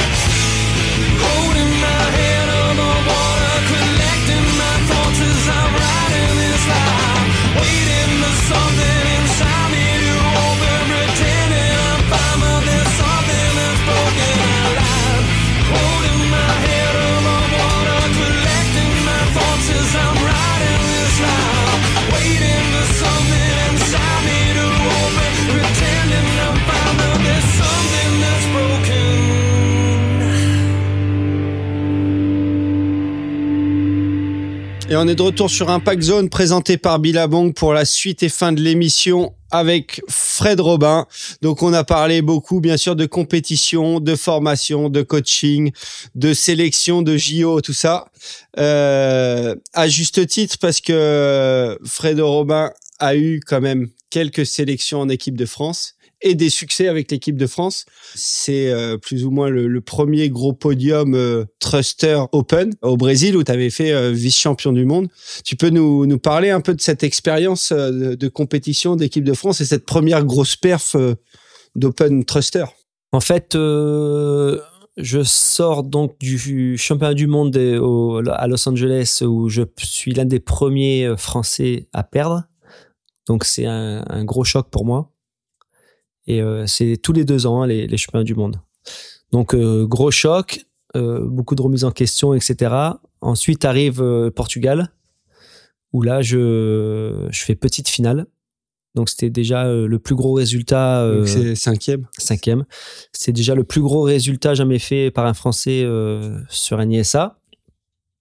Et après, effectivement, euh, deux ans après, donc c'est Recife euh, au Brésil, où euh, j'arrive en finale contre euh, Fabio Gouveia, Fabio Silva, qui était un, redoutable euh, surfeur brésilien dans les petites vagues, euh, qui s'était qualifié euh, sur le CT, mais qui a abandonné en milieu d'année, euh, qui a fait trois épreuves parce qu'il était pas chez lui, il était pas bien, il parlait pas anglais, et Dan Bivor, australien. Et c'est vrai que sur cette compétition-là, j'étais bien tout le long. Euh, je suis pas, même pas repassé par les repêchages. Euh, Il y avait des bons surfeurs. hein. Il y avait les Mick Campbell, euh, Patachia que j'avais battu et d'autres. Et euh, j'arrive en, finale. Je mène toute la, compète et c'est vrai qu'à la fin, alors avec le recul, j'aurais dû bloquer euh, Fabio Silva. D'accord. Ouais, t'aurais dû aller. euh, Ouais, parce que c'était le plus dangereux dans les petites vagues et qu'il est, il est- voilà. Et en plus, il n'y avait pas de prio à l'époque. Non, il n'y avait pas de prio. Donc, fallait, Donc, ça veut pu. dire le bloquer, ça voulait dire euh, Ouais, aller lui fallait coller au- aux fesses en permanence. Aller au contact et tout. Et moi, j'ai pas voulu. J'ai, enfin, non, c'était, je voulais pas gagner comme ça. Je, je, je voulais améliorer mes vagues, etc. Et il prend une vague à la fin, une droite minuscule, mais il te met, euh, je sais plus combien de pâtés backside. euh, il allait hyper vite ce, ce surfeur. Et donc, euh, voilà, il gagne et je termine deuxième. Donc vice champion du monde. Et ça, c'est un truc, par, par exemple, l'animosité, on va dire le, le côté bah, jouer, le, jouer le jeu euh, de la compétition, c'est un truc euh, que tu motives tes surfeurs, enfin, du moins ceux que tu coaches à faire ou? Toutes ces erreurs que moi j'ai faites, Voilà, connaissant tes erreurs, Ouais. ça- du tu coup, leur dis, va euh, lui coller au, au basque. ou Ouais, bah ouais, maintenant je sais, j'ai fait plein d'erreurs. Des erreurs comme ça ou des erreurs. euh, bon, maintenant c'est plus. Avant, on arrivait, on arrivait sur des compètes. euh, pff, moi, j'ai fait beaucoup d'erreurs. Par exemple, euh, par- aux Maldives, première série de la journée, euh, je vais me coller euh, le breakfast euh, all inclusive euh, avant, par exemple. Ah, ça, une grosse connerie.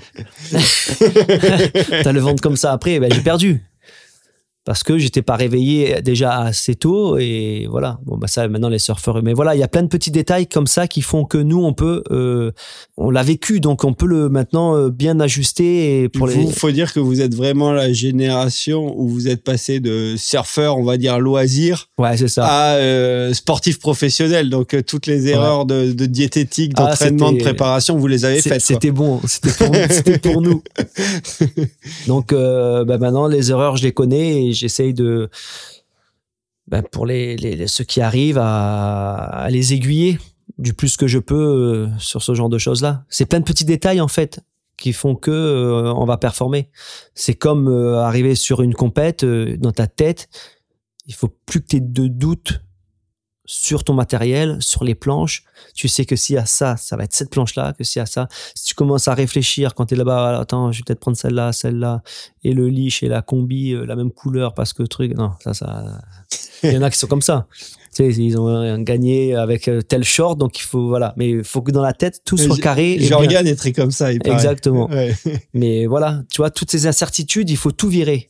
Il faut que tu arrives sur la compète, tu plus d'incertitude. Tu es calé dans ton surf, tu es confiant avec ta planche et tu y vas. Tu as ton option que tu valides avec ton coach ou avec tes potes. Et c'est parti, quoi. Tout à l'heure, tu disais que toi, dans ta carrière, t'as pas osé ou t'as pas assez euh, remis ton surf en question pour plaire en fait au jugement, que tu préférais euh, le Mm. style, la grâce et tout ça. Et comment justement aujourd'hui tu ben, tu demandes aux surfeurs de le faire justement, d'avoir un surf qui colle aux critères euh, de, de compète? Est-ce que c'est pas trop dur, sachant que toi t'as t'as pas réussi à, à le faire, Euh, t'as pas non, voulu le faire plutôt. Ouais. Non, pas du tout, parce que euh, je pense qu'à l'époque, je le savais. Enfin, je savais ce qu'il fallait faire, mais je l'appliquais pas. Alors que maintenant, ben, vu que c'est pas moi, euh, tu vois, le mec, il va trop enrouler. Je vais dire, bah non, la première, là, il faut que tu frappes un peu plus, tu vois. Et t'as t'as des mecs qui sont justement comme toi qui disent non, moi je préfère. euh, je Non. préfère la- Il non. n'y en a plus de ça, non. Ok. Maintenant, s'il faut faire un, un roller un peu fake, euh, qui va faire de la gerbe euh, parce que la vague, elle, elle Parce qu'on parle de ça, ouais. Voilà, Mm, mm. donc euh, tu peux y aller, quoi, vas-y. Hein. Il faut, faut, faut en abuser. Parce que euh, on a un problème aussi avec le jugement, tout, tout ça, c'est pas. Moi, des fois, je, je deviens fou quand je regarde des compètes. Ouais, c'est clair. S'il y a des jugements, des fois, je comprends pas, quoi. Je me demande si des fois, ils... c'est pas des vrais surfeurs. Je me dis, ils peuvent pas mettre une note comme ça. C'est pas possible. Tu vois? Et puis il y a des choses qui sont. euh, Il y a des euh, manœuvres qui sont trendy, quoi, qui vont plaire à Exactement. ce moment-là. Et, et à d'autres moments, je te parle euh, par exemple le layback. Hmm. Pendant un moment, ça valait pas trop de points. Et maintenant, tu- Ouais. tous les mecs font des Ouais, laybacks et, ça vaut du euh, point. puis, et puis, il y a des manœuvres qui sont faciles à faire, qui, qui, où tu vas te dire waouh, tu vois, mais elle est, t'as pas beaucoup de prise de risque. Mm. Et du coup, il faut pas se laisser influencer. Et les mecs, ils vont noter comme si c'était une ma- manœuvre balèze ou dure à faire, alors que pas du tout. Parce Et quel est ton regard justement sur tout ce qui est euh, le jugement des, du air game? Donc, le, on sait que les airs maintenant font partie intégrante de- du surf de compétition. Il faut mettre des airs pour passer des tours. Euh, tu penses que c'est bien noté, que c'est trop noté, que c'est si ça doit encore évoluer, quel est ton, quel est ton regard là-dessus? Moi, il n'y avait pas de R clairement quand, à part Kelly qui commençait à en faire, etc. Euh, je pense que. T'as il- fait un R quand même dans ta finale que t'avais gagné au Pro Ouais, c'est vrai. c'est vrai, c'est vrai. Ah oui, tu te rappelles Ouais. Ah, énorme. Ah, putain. exact. Ouais, c'est vrai. Mais euh, ouais, du coup, euh, non, moi je suis pas, je, je suis pour les R. Mais le mec qui va, où, je sais quand il va se mettre debout, je sais qu'il va faire ça parce que il va vi- euh, toute la vague, il va la, Et qui va vendanger tout il va vendanger toute la, la, la vague parce qu'il va faire son gros R à la, à la fin. Ok, t'en fais un, ok. Le deuxième, tu me fais la même chose. C'est exactement donc créativité, euh, il y en a pas. C'est la même chose. Tu, tu, tu refais la même chose. Moi, je te sac. Hein. Par exemple, tu, tu penses qu'un un Italo Ferreira au JO a été surnoté sur, euh, sur ses, euh, ses euh, Si on R euh, reverse ou 540, peu importe comment, comment on l'appelle, euh, à répétition? Ouais, moi, dès que c'est de la répétition, je, je pense que je sanctionne. Ok. Parce que euh, si ça fait partie d'une combo où le mec il part, il fait R, euh, après il continue, ou alors il fait roller, euh, tac, tac, R, ok, très bien. Mais s'il vendange toute la vague pour faire un R, ok, la première fois je vais le noter, mais la deuxième fois s'il me refait la même, parce que dans ce cas-là, euh, aux surfeurs, tu leur dis de, de faire que ça, d'apprendre que ça depuis tout petit. Et du coup, Et puis ça devient de la gymnastique et plus. plus Ouais, et puis, et puis c'est pas. Moi, c'est super ennuyeux hein, de regarder ça. Quelque chose qui, au début, pas te paraît incroyable. Waouh, tu vois. Au final, euh, tu sais que le mec, il va démarrer, il va speeder, il va speeder, il va faire un R. Je trouve ça super boring, quoi. Ok, ça, Voilà. c'est une réponse qui est assez cohérente. Enfin, quand on regarde euh, les autres sp- sports de, de board qui se font en, en snowboard ou en skate, si tu fais deux fois le même run avec exactement les mêmes airs, Ah oui? Tu- Voilà, en tu fait, tu vas, tu vas avoir ton 95 sur 100 au départ. Et le, le second Ah run, ouais. si tu fais la même chose, tu auras 89 ou 90. Ouais, c'est normal. Donc, euh, ça paraît, euh, ça paraît cohérent. Et est-ce que tu crois que les juges ils commencent à s'adapter à ça ou Non, pas j'ai vraiment? pas l'impression. Hein. Ouais. Non, j'ai pas l'impression. J'ai pas- j'ai l'impression qu'ils sont encore vachement. euh, Après, je dis pas hein, quand en- au Portugal, il a Italo, il te replaque euh, sur sa droite, euh, sur le plat, euh, il fait des trucs super durs. Bah là, tu scores, c'est normal. Mais si la deuxième, il a refait la même, bah boum, tu sacs. Ça se tient. Pas mieux, ça se tient et ça nous amène euh, clairement cette fois-ci vers la fin de l'émission. L'avant-dernière rubrique, c'est le coup de pression. Une histoire bien Ok. flippante. Tu nous en avais déjà raconté une il y a très longtemps, enfin à l'époque des Sessions, où c'était que tu avais cru, il me semble, euh, avoir vu un aileron de requin lors de ta première fois à la cano en 89. Ah oui, exact. Mais du coup, on veut entendre une autre histoire. Ouais, et ben euh, je parlais des Mentawai. En fait, euh, donc on va au Mentawai. Il y avait euh, Haritz, Mickey, et bref.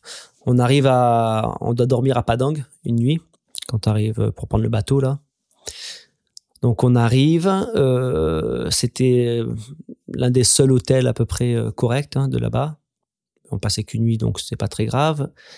On dépose les affaires dans la chambre, on descend euh, au réfectoire euh, en bas pour euh, manger. Et là, euh, on commence à manger. Je regarde les rideaux. Il y a tout qui commence à.